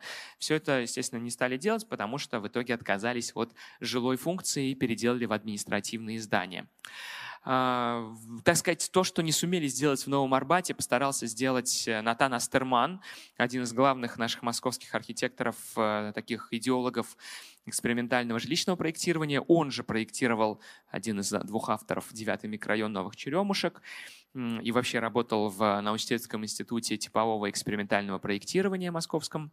Э, и вот в 1965 году э, его мастерская спроектировала дом нового быта на улице Шверника. Довольно необычное здание уже и по архитектуре. Две жилые книжки соединены с помощью стеклянной перемычки – Э, и по, своей, э, по своему устройству, потому что в этой перемычке э, располагались как раз общественные функции. Да, два жилых блока и общественный блок посередине. Причем огромная была, огромный список общественных функций от понятных почти везде имеющихся в таких проектах типа столовой или спортзала до гораздо менее очевидных, например, бассейн, бар, бильярд, фотолаборатория, Э, радиорубка и так далее и тому подобное.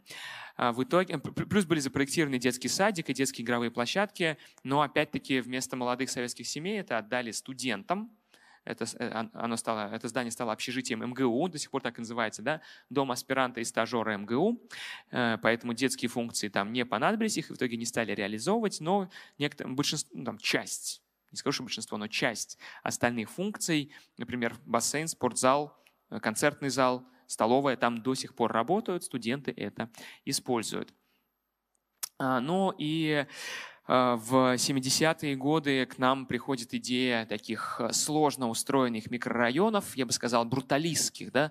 В это время а, архитекторы бруталистского такого толка строят такие массивные бетонные комплексы в Англии, такие как Барбикан, например, или сады Робин Гуда. Во Франции тоже очень много такого.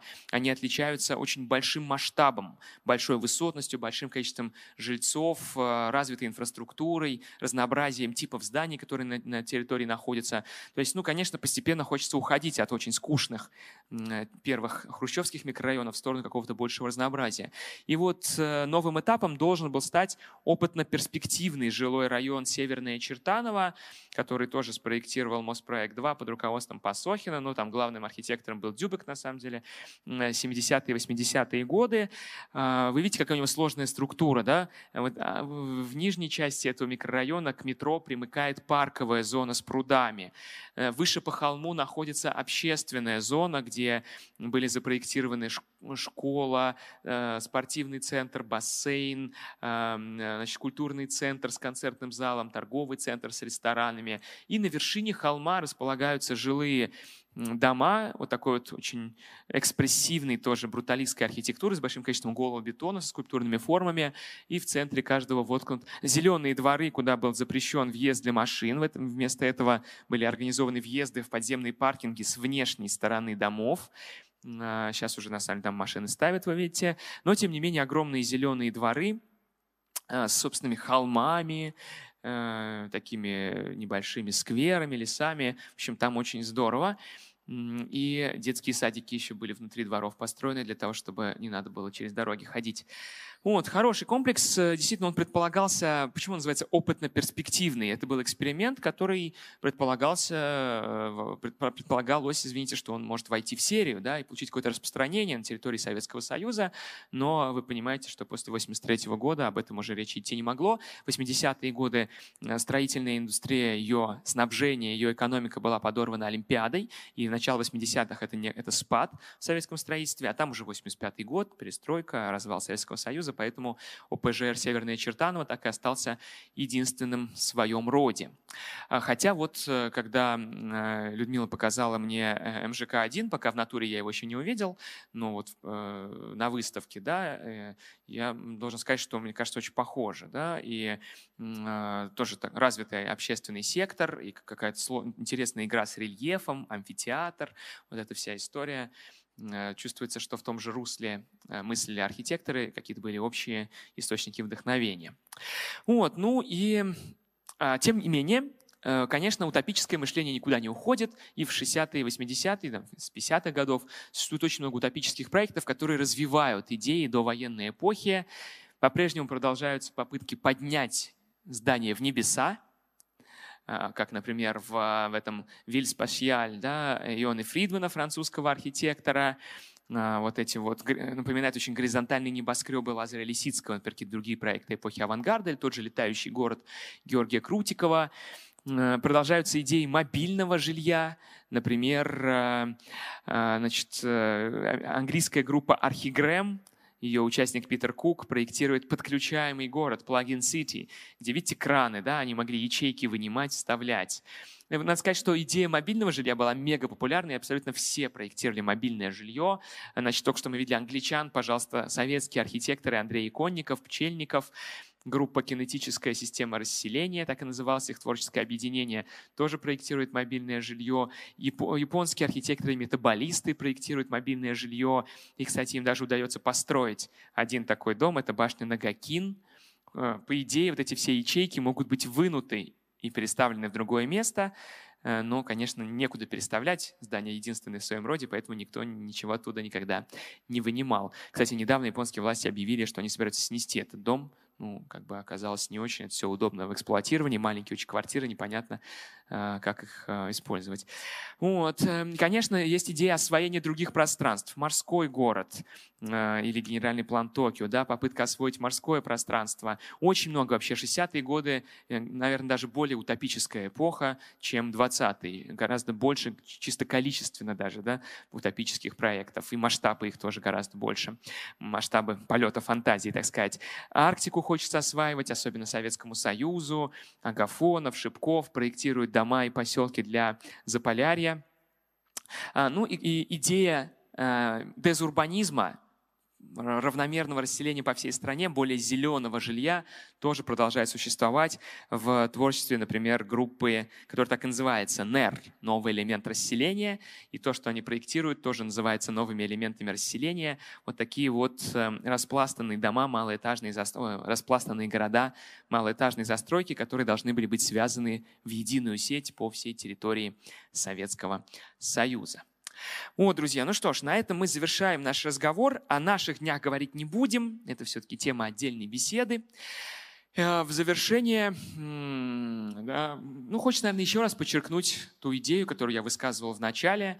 Я надеюсь, мне удалось убедить вас, что э, идея массового жилищного строительства, типового, индустриального, которая составляет нашу материальную среду в значительной степени, да, в которой мы живем, мимо которой мы ходим, и которую мы как сейчас пытаемся осмыслять по-разному. Вот в Москве уже идет реновация, начинает сноситься вот это вот все, да.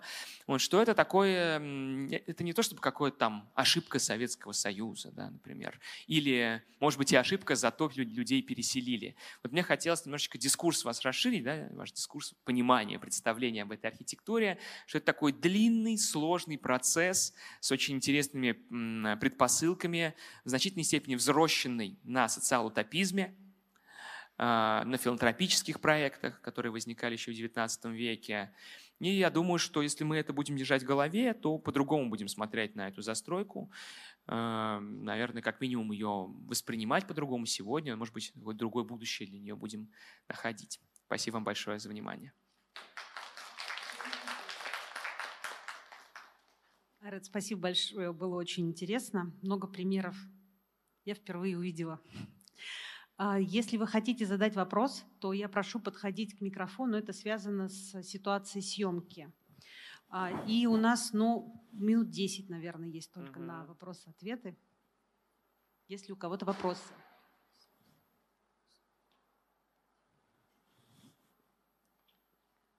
Добрый, добрый вечер.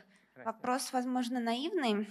Но насколько вообще нам нужен сейчас опыт городов-садов и всей архитектуры 20-30-х годов, учитывая количество жителей на Земле, насколько вообще возможно сегодня строить вот это жилье для, комфортное жилье для многих, доступное и прочее, а, используя опыт там, квартир 3,5 метра потолок, а, большие комнаты и так далее, э, и еще огромная зеленая территория. Или все эти проекты — это э, та база, на которой создается э, элитное жилье? Спасибо. Я э, напомню, да, я этот тезис вначале произнес, может быть, как-то его не акцентировал, когда я сказал, что я считаю массовое жилищное строительство утопическим проектом, и не в смысле, что это мое оценочное суждение, а в смысле, что я вижу как бы генеалогию, да, то есть мне кажется, что он э, по определению является утопическим проектом, да, по сути своей. Э, из этого, как вы можете догадаться, следует, что а, обеспечить людей жильем социальным, да, доступным, э, невозможно вообще неважно, в виде городов-садов или в виде человейников, как ни строй, эта идея, мне кажется, утопическая по определению. Да? Поэтому тут ваш вопрос надо как-то, наверное, переформулировать. Э, то есть я отвечаю вам, нет, нельзя с помощью городов-садов. Можно... Но, но вы спросили, можно ли использовать, нужно ли использовать этот опыт или там как. Я считаю, что самое важное – это вариативность. Да? Э, я все-таки как человек постмодернистского склада, капиталистического склада, э, может быть, даже либертарианского, Э, наверное, некоторая оценочность присутствует в том, что я считаю э, социальное жилье утопическим проектом, потому что я сам нахожусь на более либертарианских позициях.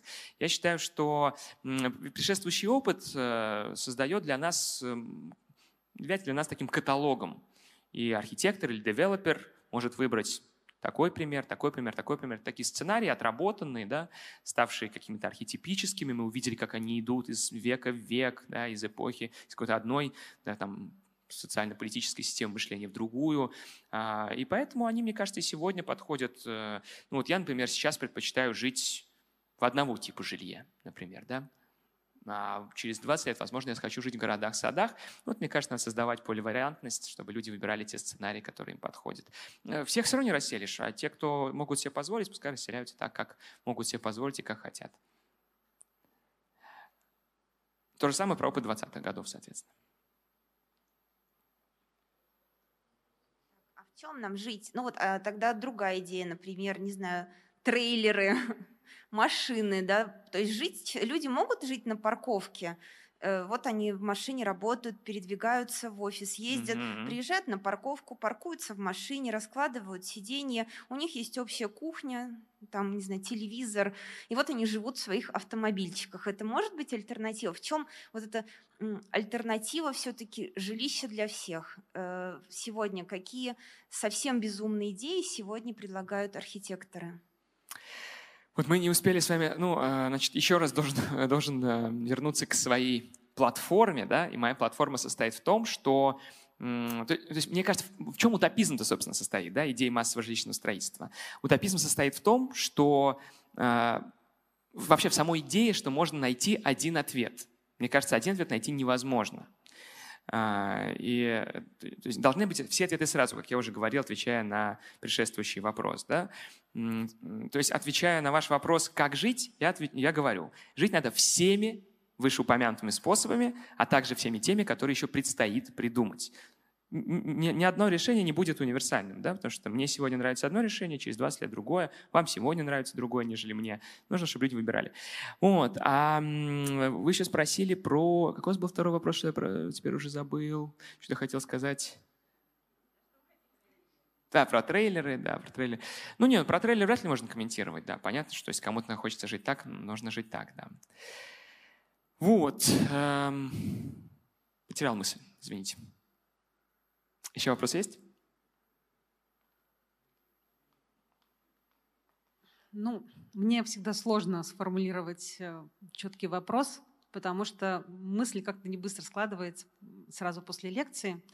Но, во-первых, у меня складывается ощущение, что все равно вот мы смотрим разные проекты, и такое ощущение, что э, как бы идут вариации примерно одного и того же. Ну, то есть вот по итогам ты смотришь, и картинки такие интересные, и э, градостроительные решения вроде бы другие. Но такое ощущение, что все равно это вариации вот одного и того же, ничего нового здесь придумать невозможно уже. Ну, то есть как бы формула идеального жилья – это э, максимальное количество людей при минимальном количестве каких-то кубометров – с объединением максимального количества функций, есть ли вообще это формула идеального жилья? Вот, мне кажется, я вот предшествующей девушке ответил на этот вопрос. Я считаю, что нет. Э, то есть я стою за свободу выбора да, индивида, я считаю, что а, знаешь, в, моей парадигме э, сама формулировка вопроса неверна, потому что идеальное жилье, оно у каждого из нас свое. Да? Причем мало того, что оно у каждого из нас свое, оно свое у каждого из нас в каждый момент времени. Есть, правда, эм, немножко, мы, как бы шли совсем в философию. Может быть, вот предшествующая респондентка, не спросил, к сожалению, ее имя. Как а, раз Марина Соколовская. А, Марина Соколовская, да.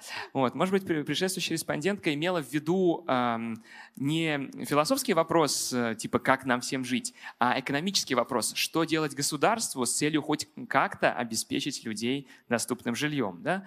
Если вопрос так сформулировать, э, то ну, кажется, та политика, которая ведется сегодня, она, наверное, единственная, да, потому что действительно количество людей же очень велико, и поэтому в крупных городах придется строить большие жилые комплексы. Я бы, наверное, просто... Для меня все, что, все, что я перечислил сегодня в лекции, это такие, мне кажется, источники размышлений для девелопера и архитектора, как можно улучшить то жилье, которое строится, да, как можно почерпнуть лучшее из предшествующего опыта. Мы сегодня видим, не знаю, как у вас, но вот в Москве, что э, девелоперы включают многие элементы, многие идеи предшествующих эпох, ну, например, развитый общественный сектор да, или закрытые для машин дворы зеленые дворы, да, а, включают в свои проекты, ну, в основном премиального жилья, жилья бизнес-класса, самый, самый нижний, наверное, порог, как уже само собой разумеющиеся вещи, как некоторые стандарты. Это не может не радовать. Мы иногда делаем мероприятия для девелоперов, а, и я люблю обращать внимание на то, что ну, девелоперу тоже приятно, да, ну, и как-то я, мне кажется, выполняю какую-то задачу, заставить его о чем-то задуматься, когда я обращаю внимание на то, что вот эти вот вещи, то, что у него здесь есть э, детский садик, школа, частный, да, фитнес-клуб, а еще двор закрыт, и туда машины не заедут, и там все зелено и классно, что это все уже было вот в предшествующих поколениях, и что таким образом он как бы является продолжателем этих традиций. Эм, это, наверное, хорошо. Но, с другой стороны, мы вынуждены констатировать, что такие решения дороги, и их удается реализовать только в жилье бизнес-класса и выше. В жилье эконом-класса все равно не получается. Да? Вот, поэтому, не знаю, понимаешь, я все-таки историк архитектуры, я, Мария, да, вот мы тут ваш, э, Марина, да?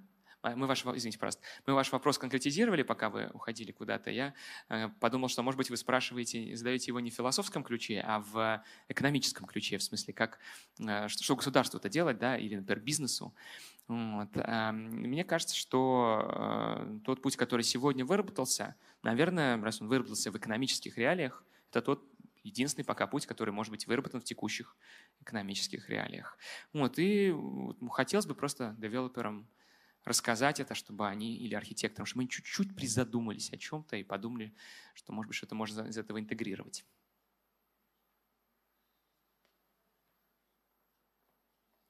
У меня в продолжение темы вопрос про улучшение, который мы могли бы посоветовать девелоперам э, из вот этого опыта, э, который сегодня посмотрели. Я э, понимаю, что, наверное, вопрос, который меня давно мучает, э, почему вот строят вот эти вот новые жилые районы, там все вроде бы предусмотрено, там школы и вот это прочее, э, но там людям некомфортно, они об этом довольно часто говорят. При этом я, например, а, не так давно сходила на прекрасную экскурсию как раз вашего проекта «Москва глазами инженера» по Северному Чертаново и поняла, что несмотря на то, что запроектированы такие же, казалось бы, простые вещи, как э, детские сады и какие-то общественные пространства, вот там находиться очень здорово и интересно. При этом, грубо говоря, это не выглядит как набор вот этих вот функций. Да? Мы запроектировали вот эти вот три вида, допустим, каких-то инфраструктурных объектов, и вот у нас район стал классным и комфортным для жилья. Вот что все-таки, на ваш взгляд, в первую очередь позволяет человеку почувствовать себя вот внутри такой коммунистической утопии, какой стал э, район Северной Чертаново, например? Спасибо, да. Дело в том, что Северная Чертаново – это все-таки очень дорогой проект и он э, был возможен, его возможно было реализовать в условиях э, плановой экономики, э, особенно если считать его, я, кстати, не знаю, честно говоря, какой там был состав тех, кто туда был заселен, да, такой социально финансовый ценз какой-то, да, например, этих, этих людей. Но мне кажется, что он был заселен очень разными людьми. Его, наверное, в каком-то смысле можно считать тоже социальным жильем. Там наверняка и очередники просто получали квартиры. Вот это, конечно, уникально, да, что э, Советский Союз вложил очень большие деньги в создание уникальной архитектуры с супер развитым общественным сектором, а потом это раздал все бесплатно. Вот. Понятно, что в условиях капиталистической экономики это невозможно, поэтому, как, как я уже говорил, э, такую архитектуру можно делать, для тех, кому, кто может ее позволить. Вот. А как ответить на вопрос, знаете, а, а как, э, то есть если, если ваш вопрос, как, как сделать так, чтобы мы строили такую архитектуру, и при этом она стоила э, по 30 тысяч за квадратный метр, ну вот э, непонятно, как в условиях э, капиталистической экономики это сделать. Вот. Но я еще хотел сказать, раз мы тут э, так размышляем о современности, что в современности, мне кажется, там, в постмодернистскую эпоху, да, в последние 30-40 лет, все-таки, вот отвечая на ваш вопрос, почему иной раз советская среда нам кажется такой негуманной, и как ее можно гуманизировать, ну не ее уже построенную, а как можно создавать новую застройку, более гуманизированную, чем вот та, что была в 70-е. А, мне кажется, что постмодернистская эпоха нашла следующие ответы. Архитектура должна быть более экспрессивной, индивидуальной по своему внешнему облику. Но мы тоже уже говорили о том, что а, это, в общем-то, и воплощается. Да? Мы видим, что один строит там Кандинский или как там Малевич, да, у него такой неопластицизм на фасаде, другой строит, я не знаю, с э, каким-то неоклассическим декором. Вот это такая одна из ключевых тенденций. Э, попытка, а, попытка поискать способ э, придать зданию индивидуальные черты, но при этом сделать это дешевыми средствами. Вот, может быть, это одна из задач, которую может архитектор попытаться решить. И, кстати, вот я хочу вам показать все-таки напоследок один проект, который, мне кажется, отвечает на вопрос – как можно сегодня это сделать, который, как вас зовут, извините? который Марина задала. Вот Рикардо Буфил во Франции в 80-е годы строил панельные районы. Это панельные дома. Просто панели не такие, как у нас, а другой формы и здание из них складывается другой формы. Ну, понятно, что оно все равно дороже стоит, чем просто девятиэтажный параллелепипед, чем девятиэтажная пластина. Но, тем не менее, это панельное домостроение, которому придаются классические черты. Да? И вот Бафил и некоторые другие, они считали, что гуманизировать индустриальное домостроение можно через все-таки попытку решить такую архитектурную головоломку. Да, вроде бы панельный дом, индустриальный, но при этом вот он имеет индивидуальные очертания. Вот это один из ответов мне кажется, как это можно сделать. Э, через сообщество может быть еще один ответ. Это сообщество. Вот, например, э, когда говорят об экологии и об экологических э, экологически там, безопасных домах, не знаю, как правильно, экологически чистых, может быть, с меньшим выбросом, короче, короче, да, с меньшим углеродным следом. Мы почти всегда говорим о том, что это должно быть комьюнити, объединенное по таким принципам. Просто так же человек не поедет жить в таком доме, да, где у него там собирается дождевая вода, солнечные батареи стоят. А сейчас в Англии, например, строятся такие целые микрорайоны, э, такие девелоперские, как девелоперские проекты, да, по экологическим принципам, и туда люди приезжают в виде такого комьюнити. Вот мне кажется, что сообщество – это еще один способ гуманизации. Не обязательно экологическое сообщество, может быть, другое. Просто, может быть, модернистская эпоха пыталась эти сообщества насаждать, почему это не работало. Да, давайте сейчас поселим совершенно не знающих друг о друге людей, совершенно разных страт – и они заживут коммуной. Так, конечно, не бывает. А вот если это сообщество возникает снизу, то, мне кажется, в этом тоже может быть какое-то зерно. Э, но для этого нужно, чтобы время, конечно, прошло. Наша страна еще не готова к формированию сообществ. Мне кажется, слишком маленькая у нас короткая традиция в связи со всеми пертурбациями.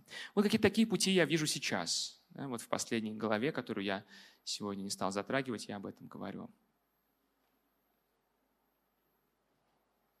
Спасибо за лекцию, очень интересно. Скажите, а как вы думаете, почему северные города так убого построены, несмотря на то, что там же производство, и по идее, ну, то есть это отсутствие каких-то филантропических взглядов у тех, кто добывает там нефть и так далее, Газпром, ну, Новый Уренгой, например, там и так далее. Ну, знаете, э, нужно же... Как вас зовут? Наташа. Наталья, да. Спасибо. Значит, э, нужно определиться, что означает у Бога построенный, какие северные города вы имеете в виду, потому что есть северные города, э, где развернулось шикарное какое-то строительство, более-менее по российским меркам, например, Салихард, да, или еще какие-то нефтяные, сейчас не вспомню, я не везде был, что-то по фотографиям видел. А, просто, может быть, с нашей точки зрения, это кич, но интенция это такая, давайте подарим нашу городу такое роскошное здание, секое роскошное здание. То есть с точки зрения застройщиков это очень даже роскошные здания. Да? А, вот. Э, но, я, но если мы говорим про советский, вы, видимо, спрашивали про советский опыт, да, того, как выглядит Норильск, например, да, который большей частью в это время был застроен. Вот он у меня был на фотографии на первом слайде. А, понятно, что это связано с тем, что там сложно вести строительство, во-первых, а во-вторых, туда материалы сложно доставлять, и просто-напросто построить дом сложнее, надо в сваи забивать вечную мерзлоту. А кроме того, все-таки, э, когда эти города создавались, они ведь создавались одновременно с предприятиями. А, и поэтому там, конечно, ресурсы перераспределялись в пользу строительства предприятия. И на жилье они вынуждены были экономить. И если вас эта тема интересует, и, кстати, всем остальным, кого, раз вы пришли, вам, вам наверное, в какой-то степени интересна тема жилья, жилой архитектуры. Э, рекомендую вам несколько фильмов напоследок, наверное, порекомендую, и на этом, Люд, закончим да, с вопросами, наверное, то, что ты говорила, 10 минут только есть. Вот э, на ваш вопрос, Наталья, отвечает фильм Сергея Герасимова, который называется «Любить человека». Э, в этом фильме рассказывается про архитектора, главного архитектора Норильска. Ну, там не называется, что это Норильск, но это понятно по ряду причин который мечтает проектировать там экспериментальное заполярное жилье, а ему городские начальники говорят, слушай, мечты твои это совершенно прекрасно, но у нас мы панельку-то не можем толком построить, у нас денег нет, так что давай сначала как бы панельки построим хотя бы, людей как-то расселим, а потом будем думать уже про все остальное. Да? Они эту ситуацию хорошо обрисовывают. А, а еще, кстати, да, кстати, в этом фильме еще можно увидеть стройку дома аспиранта и стажера и экскурсию. Там главный архитектор этого дома проводит для нашего главного героя фильма экскурсию по этому дому, как он должен был быть устроен, когда еще не знали они, что перейдут студентам. Она думает еще, что он достанется семьям и рассказывает, как они там будут жить. Вот. А еще очень интересно вот эти позднесоветские пертурбации показаны в фильме Андрея Смирнова. Андрея Смирнова вы знаете как режиссера фильма «Белорусский вокзал». Ну, вот. А в 1983 году у него вышел фильм, который называется «Верой и правдой». И в этом фильме э, такая производственная драма из жизни архитекторов.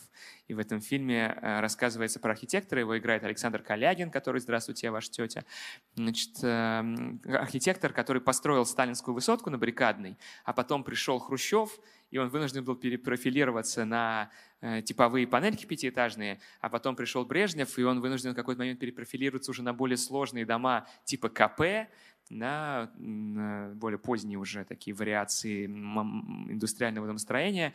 И вот как, значит, ему приходится, вот ему все время по шее дают, ему приходится все время перестраиваться и выживать. Да. Любопытно тоже. Вот. Э, ну и, конечно, не могу не порекомендовать замечательную комедию Герберта Рапопорта 62 года по одноименной оперетте Дмитрия Шестаковича, которая называется «Черемушки».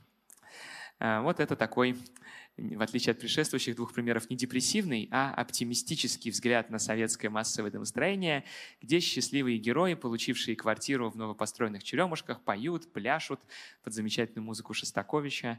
В общем, э, поют песни типа «Вот и комната наша», «Вот гостиная наша», «Вот прихожая наша». Вот, есть там замечательная ария молодоженов, которые получили квартиру в панельном пятиэтажном доме. В общем, очень вам тоже рекомендую, чтобы поднять себе настроение на досуге. Спасибо большое за внимание. Спасибо большое, Арат.